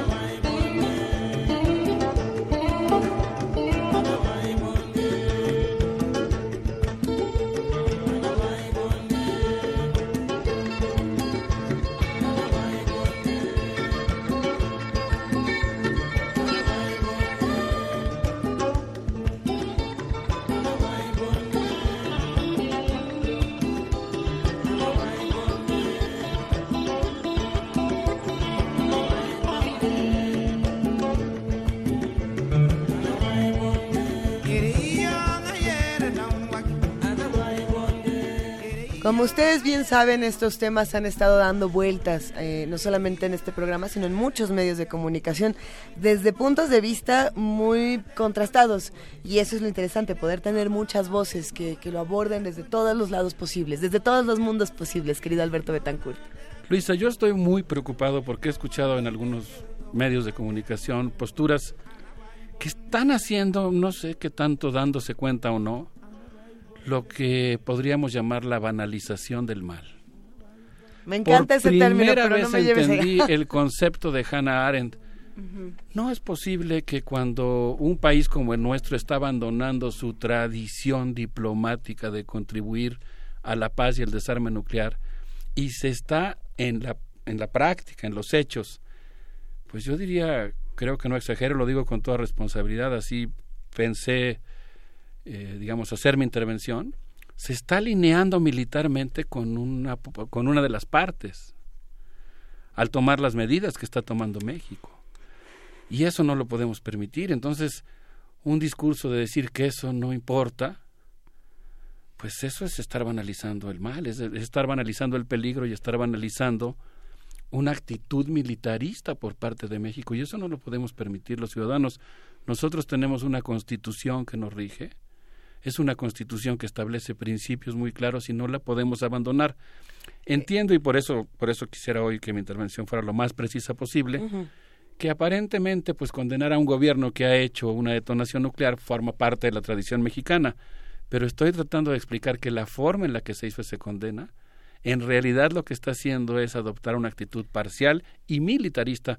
Y ahorita voy a seguir explicando por qué, pero... Eh, es que ah, para los que nos escuchan y a lo mejor no conozcan todavía la banalización del mal de Hannah Arendt, hay que decir que eh, parte de la idea de tú no tienes la responsabilidad de lo que pasa y por lo mismo puedes hacer y deshacer y, tú, y tú no, no tienes la culpa por tanto no eres el malo y así vamos normalizando la violencia. Voy a decir una cosa que por supuesto morrioriza, ¿no? Es como si dijéramos, no es tan malo que le pidas a los judíos que se registren en un censo o que usen una o sea, estás banalizando el mal, estás estás ante una medida absolutamente injusta e inaceptable y si tú haces un discurso diciendo que no es tan grave, que no le afecta a nadie, bueno, estás volviéndote cómplice de alguna manera, de, en alguna manera de esa medida. Y eso es en, buena parte lo que está ocurriendo entre el gobierno mexicano y la política exterior de Donald Trump. Es decir, hay una serie de actitudes que son racistas, que violentan los derechos humanos, y el gobierno mexicano, en lugar de salir a defender los derechos humanos, o en el caso que estamos hablando, la paz, lo que hace es alinearse y sincronizarse con los designios de la política exterior norteamericana, que pertenecen a otra sociedad, a otra tradición y a otros intereses en el mundo. Y lo que yo estoy defendiendo aquí es que no es algo inevitable. Yo estoy defendiendo una postura de optimismo histórico, estoy defendiendo la idea de que México puede jugar un papel fundamental en la gestión y el desmantelamiento de algunos de los riesgos, no solamente para nuestro país, sino para el mundo entero. Y eso es, esa es la tarea que tiene que hacer nuestro país. Por eso creo que los ciudadanos tenemos que estar muy alerta y no podemos permitir este abandono de la auténtica tradición de la doctrina Estrada, que en la práctica está siendo hecha de lado. Sí, que creo que no es, eh, no implicaría eh, alinearse con uno o, con otro. Eh, implicaría tomar una postura independiente. O sea, creo que además siempre, pero en este momento más que nunca, México tiene diplomáticamente que, que desvincularse para, para, para la política interior y para la exterior, desvincularse lo más posible de Estados Unidos. O sea, a lo mejor revisar las políticas comerciales, que es lo que está sucediendo además, que lo queramos o no, con el, con el TLC. Eh, y también, pues sí, bueno, si ya, o sea, si nos van a hacer el feo, ¿qué demonios hacemos? Digo, ya para ponerlo en términos de todos los días, si nos van a hacer el feo, ¿qué demonios hacemos si él no es la corriente? Sí, yo quisiera decir que me parece que sería pertinente hacer el ejercicio de pensar cómo, se, cómo es el mundo si México se renuncia a su tradición y a su postura propia y a su dignidad y se alinea con la política exterior norteamericana, específicamente en este caso que estoy hablando, porque es, es, el caso, fíjate, yo sí quisiera hacer una convocatoria a los miembros del Congreso de la Unión a retomar este asunto y creo que más allá de cuestiones partidistas, la gravedad de este asunto sí demanda que más allá de las coyunturas electorales y más allá de los intereses partidistas haya una respuesta como nación y se exija una rectificación de la política que está siguiendo la presidencia, porque ¿cómo sería, cómo sería, me temo que es algo a lo que nos estamos acercando o en lo que estamos colocados, cómo es el mundo en el momento en el que México, como ha ocurrido, se pliega a los designios norteamericanos? ¿Y cómo sería el mundo, aquí sí cambia la conjugación verbal, cómo sería el mundo si México retoma, que es lo que yo espero que haga, su tradición de luchar por la paz, mantener la neutralidad, defender los principios consagrados en su constitución. No cabe la menor duda que el mundo sería mucho mejor si México tiene una postura propia. Mi intervención está dedicada a abogar respecto a la importancia que tiene y el peso que tiene en el mundo la tradición diplomática mexicana que ha sido dejada de lado. Mm, recuperaría el respeto, Alberto. Eso es lo que pasaría recuperaría el respeto de los demás países. Significaría un capital político enorme y significaría un mundo mucho mejor. Estoy completamente de acuerdo contigo. Quisiera desglosar brevemente algo de lo que dice el comunicado 341, pero antes quisiera decir que estamos colocados ante lo que probablemente sea el más grave, la más grave crisis nuclear que ha tenido la historia de la humanidad, porque es la primera vez que dos jefes de Estado hablan explícitamente de la posibilidad de utilizar este tipo de armamento. Es decir, es un momento en el que pues el llamado a la prudencia es básico, es elemental. O sea, la postura de México tendría que ser llamamos a los actores en este conflicto a comportarse con prudencia y responsabilidad y disminuir una retórica que puede convertir una confrontación verbal en una confrontación real. Sería lo básico, sería lo mínimo, porque hay dos actores que están en esa postura. En contraste, el comunicado 341 de la Secretaría de Relaciones Exteriores de México, realmente lo que hace es contravenir los principios de política exterior de nuestro país, traicionar nuestra tradición. ¿Y qué es lo que hace? Condena la sexta declaración de Corea, la sexta detonación, pero no condena la instalación del, sistema antibalístico y lo que ella detona, que es una nueva carrera armamentista nuclear. La retórica del texto construye un culpable en vez de hablar de un conflicto, y no exige a Estados Unidos y las demás potencias nucleares que cumplan con el artículo sexto del Tratado de No Proliferación de Armas Nucleares.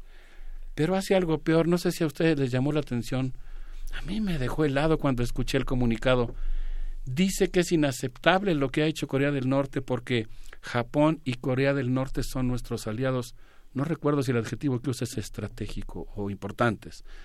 Eh, estoy completamente de acuerdo. Para, para, para mí, y creo que para nuestra universidad, pues Japón y Corea son dos pueblos entrañables, eh, con los que tenemos una relación larguísima, pero también lo son China y Rusia. O sea, no, no es posible porque China y Rusia tienen una postura distinta en este conflicto y lo que está haciendo el comunicado 343 de nuestra Cancillería es colocarnos en los hechos en un conflicto y en un diferendo con China. Y nosotros tenemos relaciones tan entrañables con China como con Japón. México tiene que ser un país amigo de todos los pueblos del mundo y no involucrarse y tomar partido en un... Creo que el asunto es que no puede uno ser ingenuo en el sentido de banalizar un acto hostil en contra de un país, banalizar la toma de partido en un conflicto en lugar de mantener la neutralidad que debiera ser la postura de nuestro país, de defender la legalidad internacional. Y la legalidad internacional hubiera implicado hacerle exigencias a Corea, y hacerle exigencias a Estados Unidos. y, nadie está diciendo que está un, que está de acuerdo con lo que está proponiendo Kim Jong-un, ni de lejos. Nadie está de acuerdo Por supuesto. Quisiera dar algunos ejemplos de las cosas que me parece que nuestro país tendría que reivindicar. Creo que tendría que cuestionar el emplazamiento del sistema antibalístico estadounidense en la península de Corea, porque provoca una desestabilización mundial. Creo que debería de llamar a Estados Unidos y la República Popular Democrática de Corea a la moderación, el diálogo y evitar escaladas verbales que puedan convertirse en holocaustos reales. Me parece que debería también, por supuesto, mantener la neutralidad, aquilatar por igual las relaciones de México con todos los países, incluidos China y Rusia, y desde luego pues exigir el cumplimiento del artículo, del artículo sexto del Tratado de No Proliferación de Armas Nucleares. Yo quisiera concluir lamentándome por tener que usar una metáfora que ahora me parece que es apropiada, estaba yo pensando en la película El Doctor Insólito, Strange Love, que está inspirado en la novela Alerta Roja de Peter George, con un guion de Stanley Kubrick, Peter Sellers y George Scott, y da cuenta del enloquecido general Jack D. Ripper, quien ordena a la 843 ala de bombarderos iniciar el plan de ataque R. Todos ustedes vieron esa película, me imagino. La estoy evocando porque me parece que viene el caso. El plan R consiste en lanzar un ataque aéreo irreversible contra la URSS. Las aeronaves se enfilan contra el país de los soviets y únicamente mantienen encendido su sistema de comunicación CRM-114, el cual únicamente acepta las comunicaciones. O sea, ya van los aviones volando contra el territorio soviético y el único que puede revertir las órdenes es el, que conozca tres números secretos, cuyo único conocedor es el general Jack el Destripador. Y pues por esta razón, cuando el general queda fuera de, de combate, pues se vuelve inevitable la tragedia. Y yo ahora, desafortunadamente, creo que, digo, muy, no estamos hablando de un escenario en el que México sea un blanco de un ataque nuclear, creo que no es el caso por el momento, pero sí estamos dando pasos reales y concretos para involucrarnos en un conflicto. Y por esta razón me parece que podemos tenemos derecho a imaginarnos y tratar con todas nuestras fuerzas de conjurar que Enrique Peña Nieto se ha colocado en el búnker del doctor insólito y ha tomado con esta medida una acción que nos coloca a todos en el camino de iniciar una tragedia que en un momento dado se puede volver irreversible. Y como en este momento no lo es, me parece que amerita toda nuestra atención, la atención de nuestros legisladores, la atención de nuestra universidad y sobre todo la atención de nuestra ciudadanía. Y yo creo que hay una, hay otra cosa que apuntar que pasa por lo que lo que decía Luisa. O sea no es un asunto de tomarse todos de la mano y, y cantar al unísono no no es no estaría mal pero no es el punto. No tratemos de, algunos preferimos no, cantar y que otros no canten también pero eh, pero no fuera de broma sí creo que eh, que esta que esta eh, pasión por la guerra que ha tenido, de esta, esta idea de que la guerra soluciona los conflictos, de que la los conflictos se solucionan con violencia, ha sido de las falacias más grandes en las que se ha metido el ser humano, porque además, bueno, conforme han ido avanzando las tecnologías, pues también ha ido avanzando la posibilidad de destruir, de aniquilar, de, de, borrar de la faz de la Tierra. Entonces, no puede ser... Eh, que, que pensemos que la violencia va a traer paz. y que por eso se están haciendo estos esfuerzos tan pequeñitos en diferentes espacios, en Colombia, en Honduras, en Guatemala, de diferentes maneras y con muchos trabajos, se están haciendo esfuerzos pequeñitos para pensar en que los seres humanos tienen que aprender a, a transformar sus conflictos, como lo hablamos aquí cada semana con Pablo Romo. Entonces, pensar que a nosotros como país lo que nos conviene es entrar a esta discusión, que ni nos toca además. Es que entrar en esta discusión y en este pleito que lo único que trae es violencia y que con lo que lo único que puede negociar es con la fuerza y con la violencia, es absurdo.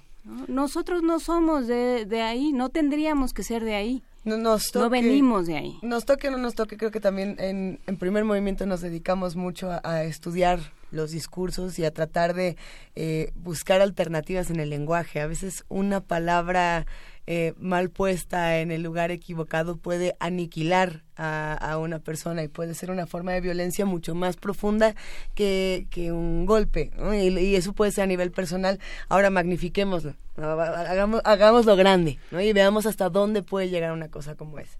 Así es, yo estoy muy preocupado por la senda que está tomando la política exterior mexicana vuelvo a invocar aquí un acto que me pareció verdaderamente eh, inaceptable e inexplicable, el hecho de que, por ejemplo, se, se otorgara el collar de la Legión del Águila Azteca al rey de Arabia Saudita con los bombardeos sanguinarios que se están haciendo sobre la población de Yemen, mientras se guarda silencio sobre el muro y ahora en esta coyuntura pues resulta que además terminamos involucrados en una situación que nos pone a todos en riesgo.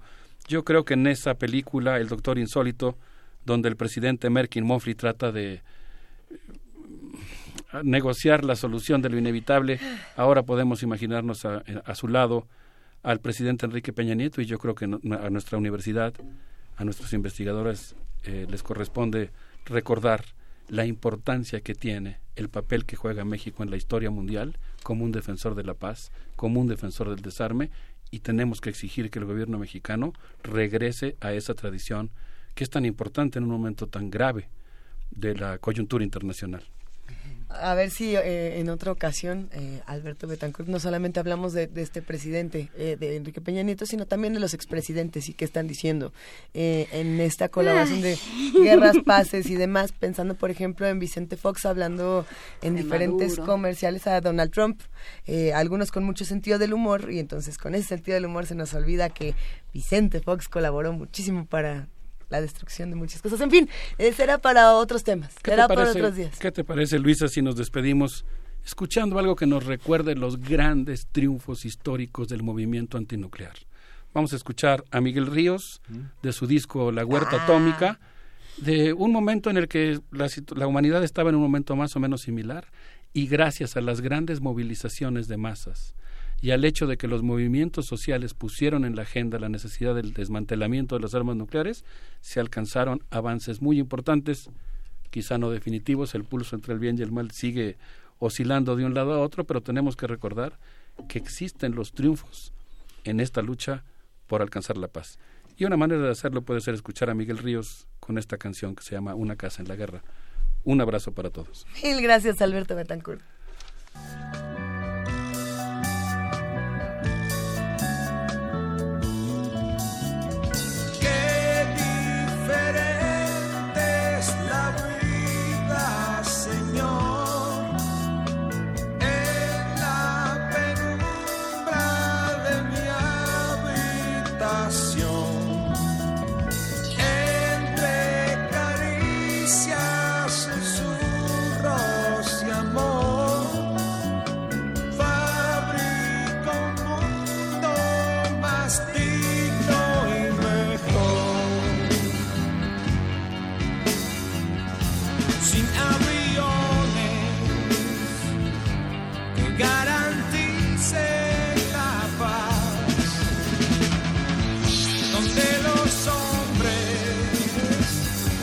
no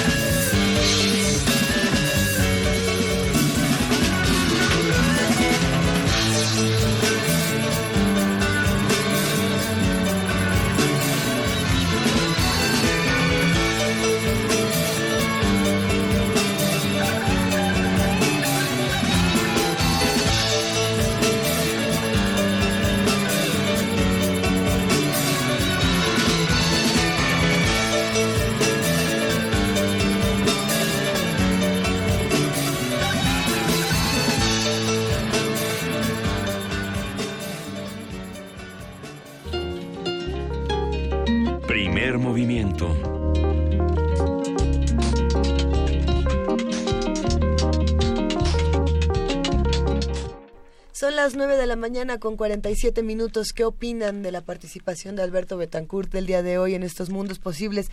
Sabemos que estos temas, igual que otros que tocamos por acá, generan mucha polémica y muchas opiniones completamente radicales para un lado y para el otro. Y eso siempre será saludable si lo podemos hacer de manera respetuosa en arroba P Movimiento, diagonal primer movimiento UNAM y en el teléfono 55 36 43 39. ¿Cómo ven todos estos temas? Nosotros fuera del aire todavía estábamos hablando de, de locutores y de, y de ciertas estrategias que tienen estos locutores en su día. Eh, y bueno, pues está bueno. Sí, hablábamos de, de uno estadounidense, por ejemplo, que hizo una bonita pues, ¿qué sería? Una bonita discusión, digresión, momento en su programa. Disertación, ¿Eh? exactamente, Luisa, de por qué Hillary Clinton era como el cilantro. Y había que, o sea, que podía sazonar, que podía caerte bien, podía darte lo mismo, pero que había quien le despertaba una, un horror fundamental, ¿no? Y que, pues, ni modo, así era. Antonio Quijano, eh, eh, parte de nuestro equipo, nos comentaba que Jaime López, el último trabajo de Jaime López, que está accesible en Internet, es Palabras Necias. Palabras Necias. Que es su último trabajo de 2014. Lo, lo, compartimos en redes sociales. En un momento más lo subimos porque sí hay muchos comentarios de quienes están recordando a Jaime López, que además de cantante también eh, tiene una participación radiofónica muy importante ¿no? a lo largo de toda su, su carrera y también es un gran maestro. Entonces, y, un buen escritor. Sí, y con, con una voz particularmente bella, ¿no? Eufónica y poderosa también. Deberíamos poner otra de Jaime López. Deberíamos ya algo que nos, que nos pidió una un programa sobre Jaime López y bueno, una sección un poco más extensa sobre Jaime López, estaría bueno hacerlo, estaría bueno buscarlo, que venga, no sé si a las 7 de la mañana le parecerá una, una grosería, pero bueno, lo intentaremos por lo menos. Y sí, claro, esta capacidad de hacer que todo parezca fácil, ¿no? que, que, que aquello que se escucha en todos lados entre en una canción, eh, adquiera una melodía, adquiera un cierto ritmo, parece eso muy sencillo y no, de ninguna forma. Nada es bueno, Vale la pena revisar el trabajo de Jaime López y de todos los rupestres, de su rupestre favorito ya. ya este Diogenito nos escribió también una rapsodia a, los rupestres y lo que implicaron en su vida. Y bueno, pues qué bueno que, que Ricardo Peláez, muchas gracias a Ricardo Peláez, nuestro productor en pantuflas que, y curador desde luego de los jueves, que bueno que nos acercó de nuevo a este momento de la música mexicana. Ya sé que uno acaba contando sus historias de hace, de hace un año, pero justamente el año pasado entrevistamos en Sin Margen a Armando Rosas. Y fue una conversación muy interesante sobre el trabajo de los rupestres, no solamente sobre su trabajo, que curiosamente no fue incluido en la curaduría rupestre y a mí me... Y las mujeres, en la las mujeres, Luisa. Justamente. Rita, Rita Guerrero. Guerrero, Rita Guerrero. Bueno, Rita Guerrero no es rupestre, no fue rupestre. Pero es esa Matrix, ¿no? Esa, esa, de ahí vienen muchas cosas. Eterna Rita Guerrero. Por siempre y para siempre. ¿De ahí viene todo? De ahí vienen muchas cosas de la música urbana, rockera, en la escena rockera, gracias a Roberto González, que fue un hombre que como un compositor muy importante, se crearon muchísimas cosas. Y mucha, mucha gente que tal vez en sus grandes eh, fracasos, en sus grandes experimentaciones, eh, mostró la capacidad de romper reglas y abrir géneros. Mucha gente recuerda todavía las, toda, esta visión de la música prehispánica. Es, eh, se me fue este nombre tan importante. Jorge Reyes, Jorge Reyes, decir? Jorge Reyes. Estoy tratando de leer tu mente. Este Ni Erika fue un disco importante, ¿no? Digamos que a mucha gente no le gustaba, es una especie como de New Age prehispánico, pero abrieron, abrieron, abrieron muchas cosas. que este, nunca había escuchado la descripción. Yo nunca lo había dicho así, pero creo que... ¿Quién quiere escuchar un poco de New Age prehispánico? No va a pasar aquí en primer movimiento, aquí les vamos a poner otra. Por ahí les estábamos contando que Guapanguero iba a sonar y dicho y hecho lo cumplimos y ahorita regresamos. Venga, Rodrigo.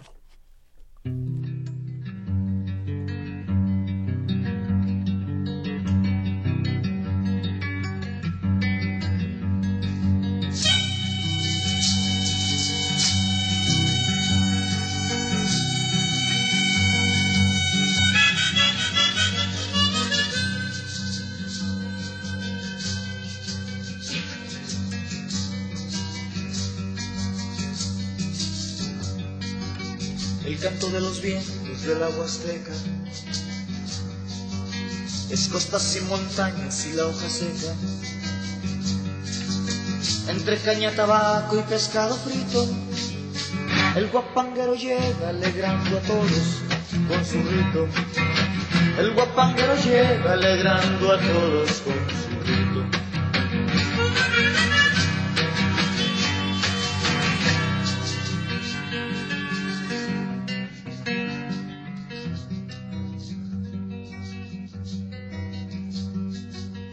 Anda, llévame lejos con tu violín a universos a donde el ritmo es afín.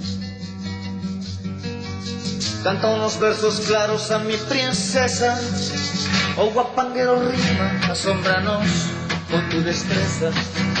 Oh guapanguero rima, asombranos con tu destreza.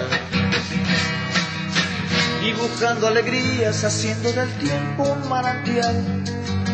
Guapangos que improvisan entre la risa y el mezcal o cantando dolores de las tristezas de un jacal, de algún amor perdido, tal vez un héroe inmortal.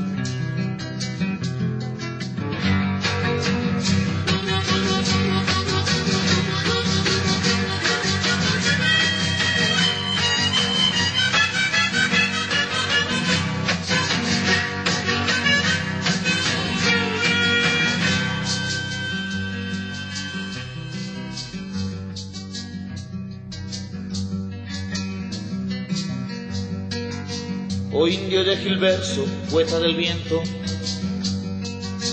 a ríos, valles y monte,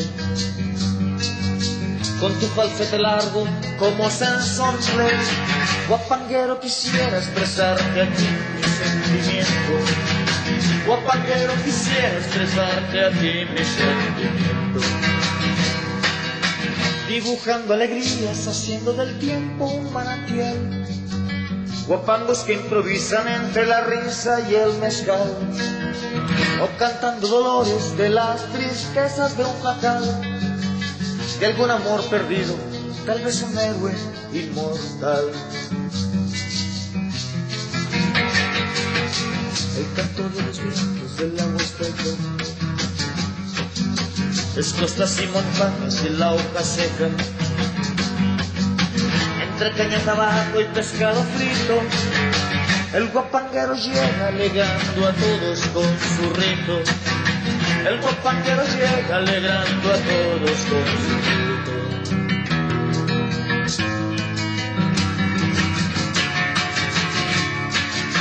Rey del viento del agua azteca, así eres tú. Rey del viento del agua azteca, así eres tú rey del viento del agua azteca, así eres tú. Rey del viento del agua azteca, así eres tú, rey del viento del agua azteca, así eres tú. Rey del viento del agua azteca, así eres tú. Rey del viento del agua azteca, así eres tú. Primer movimiento Hacemos comunidad.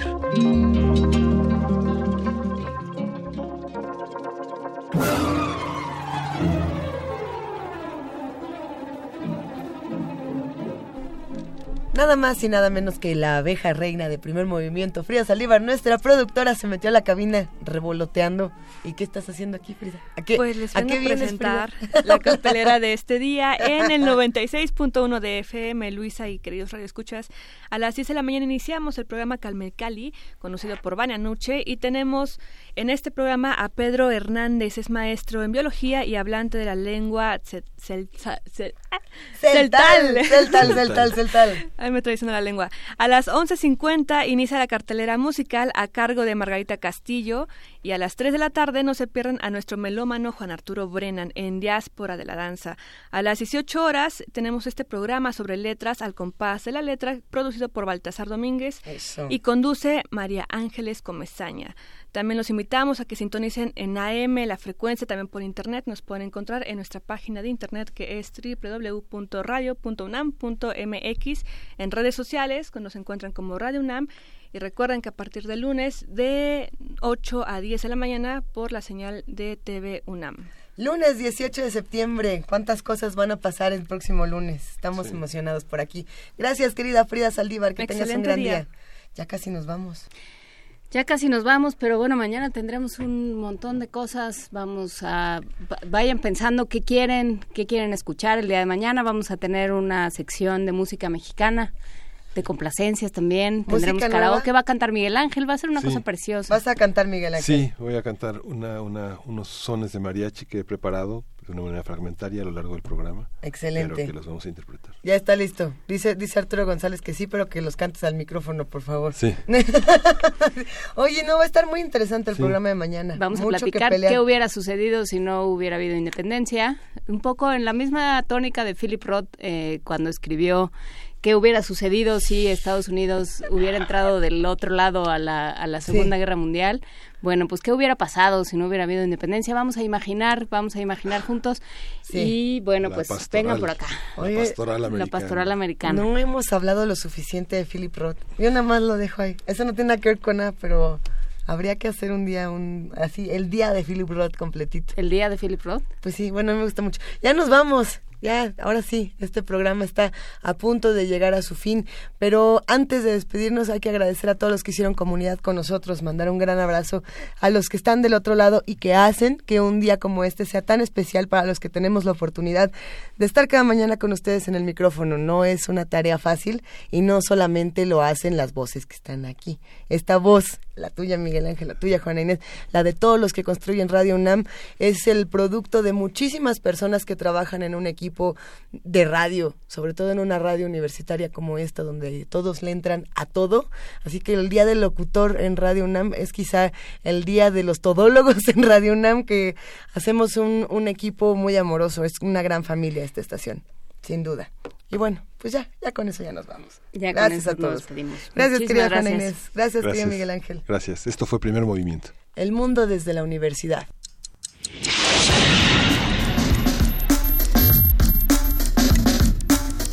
Radio UNAM presentó Primer Movimiento. El mundo desde la universidad.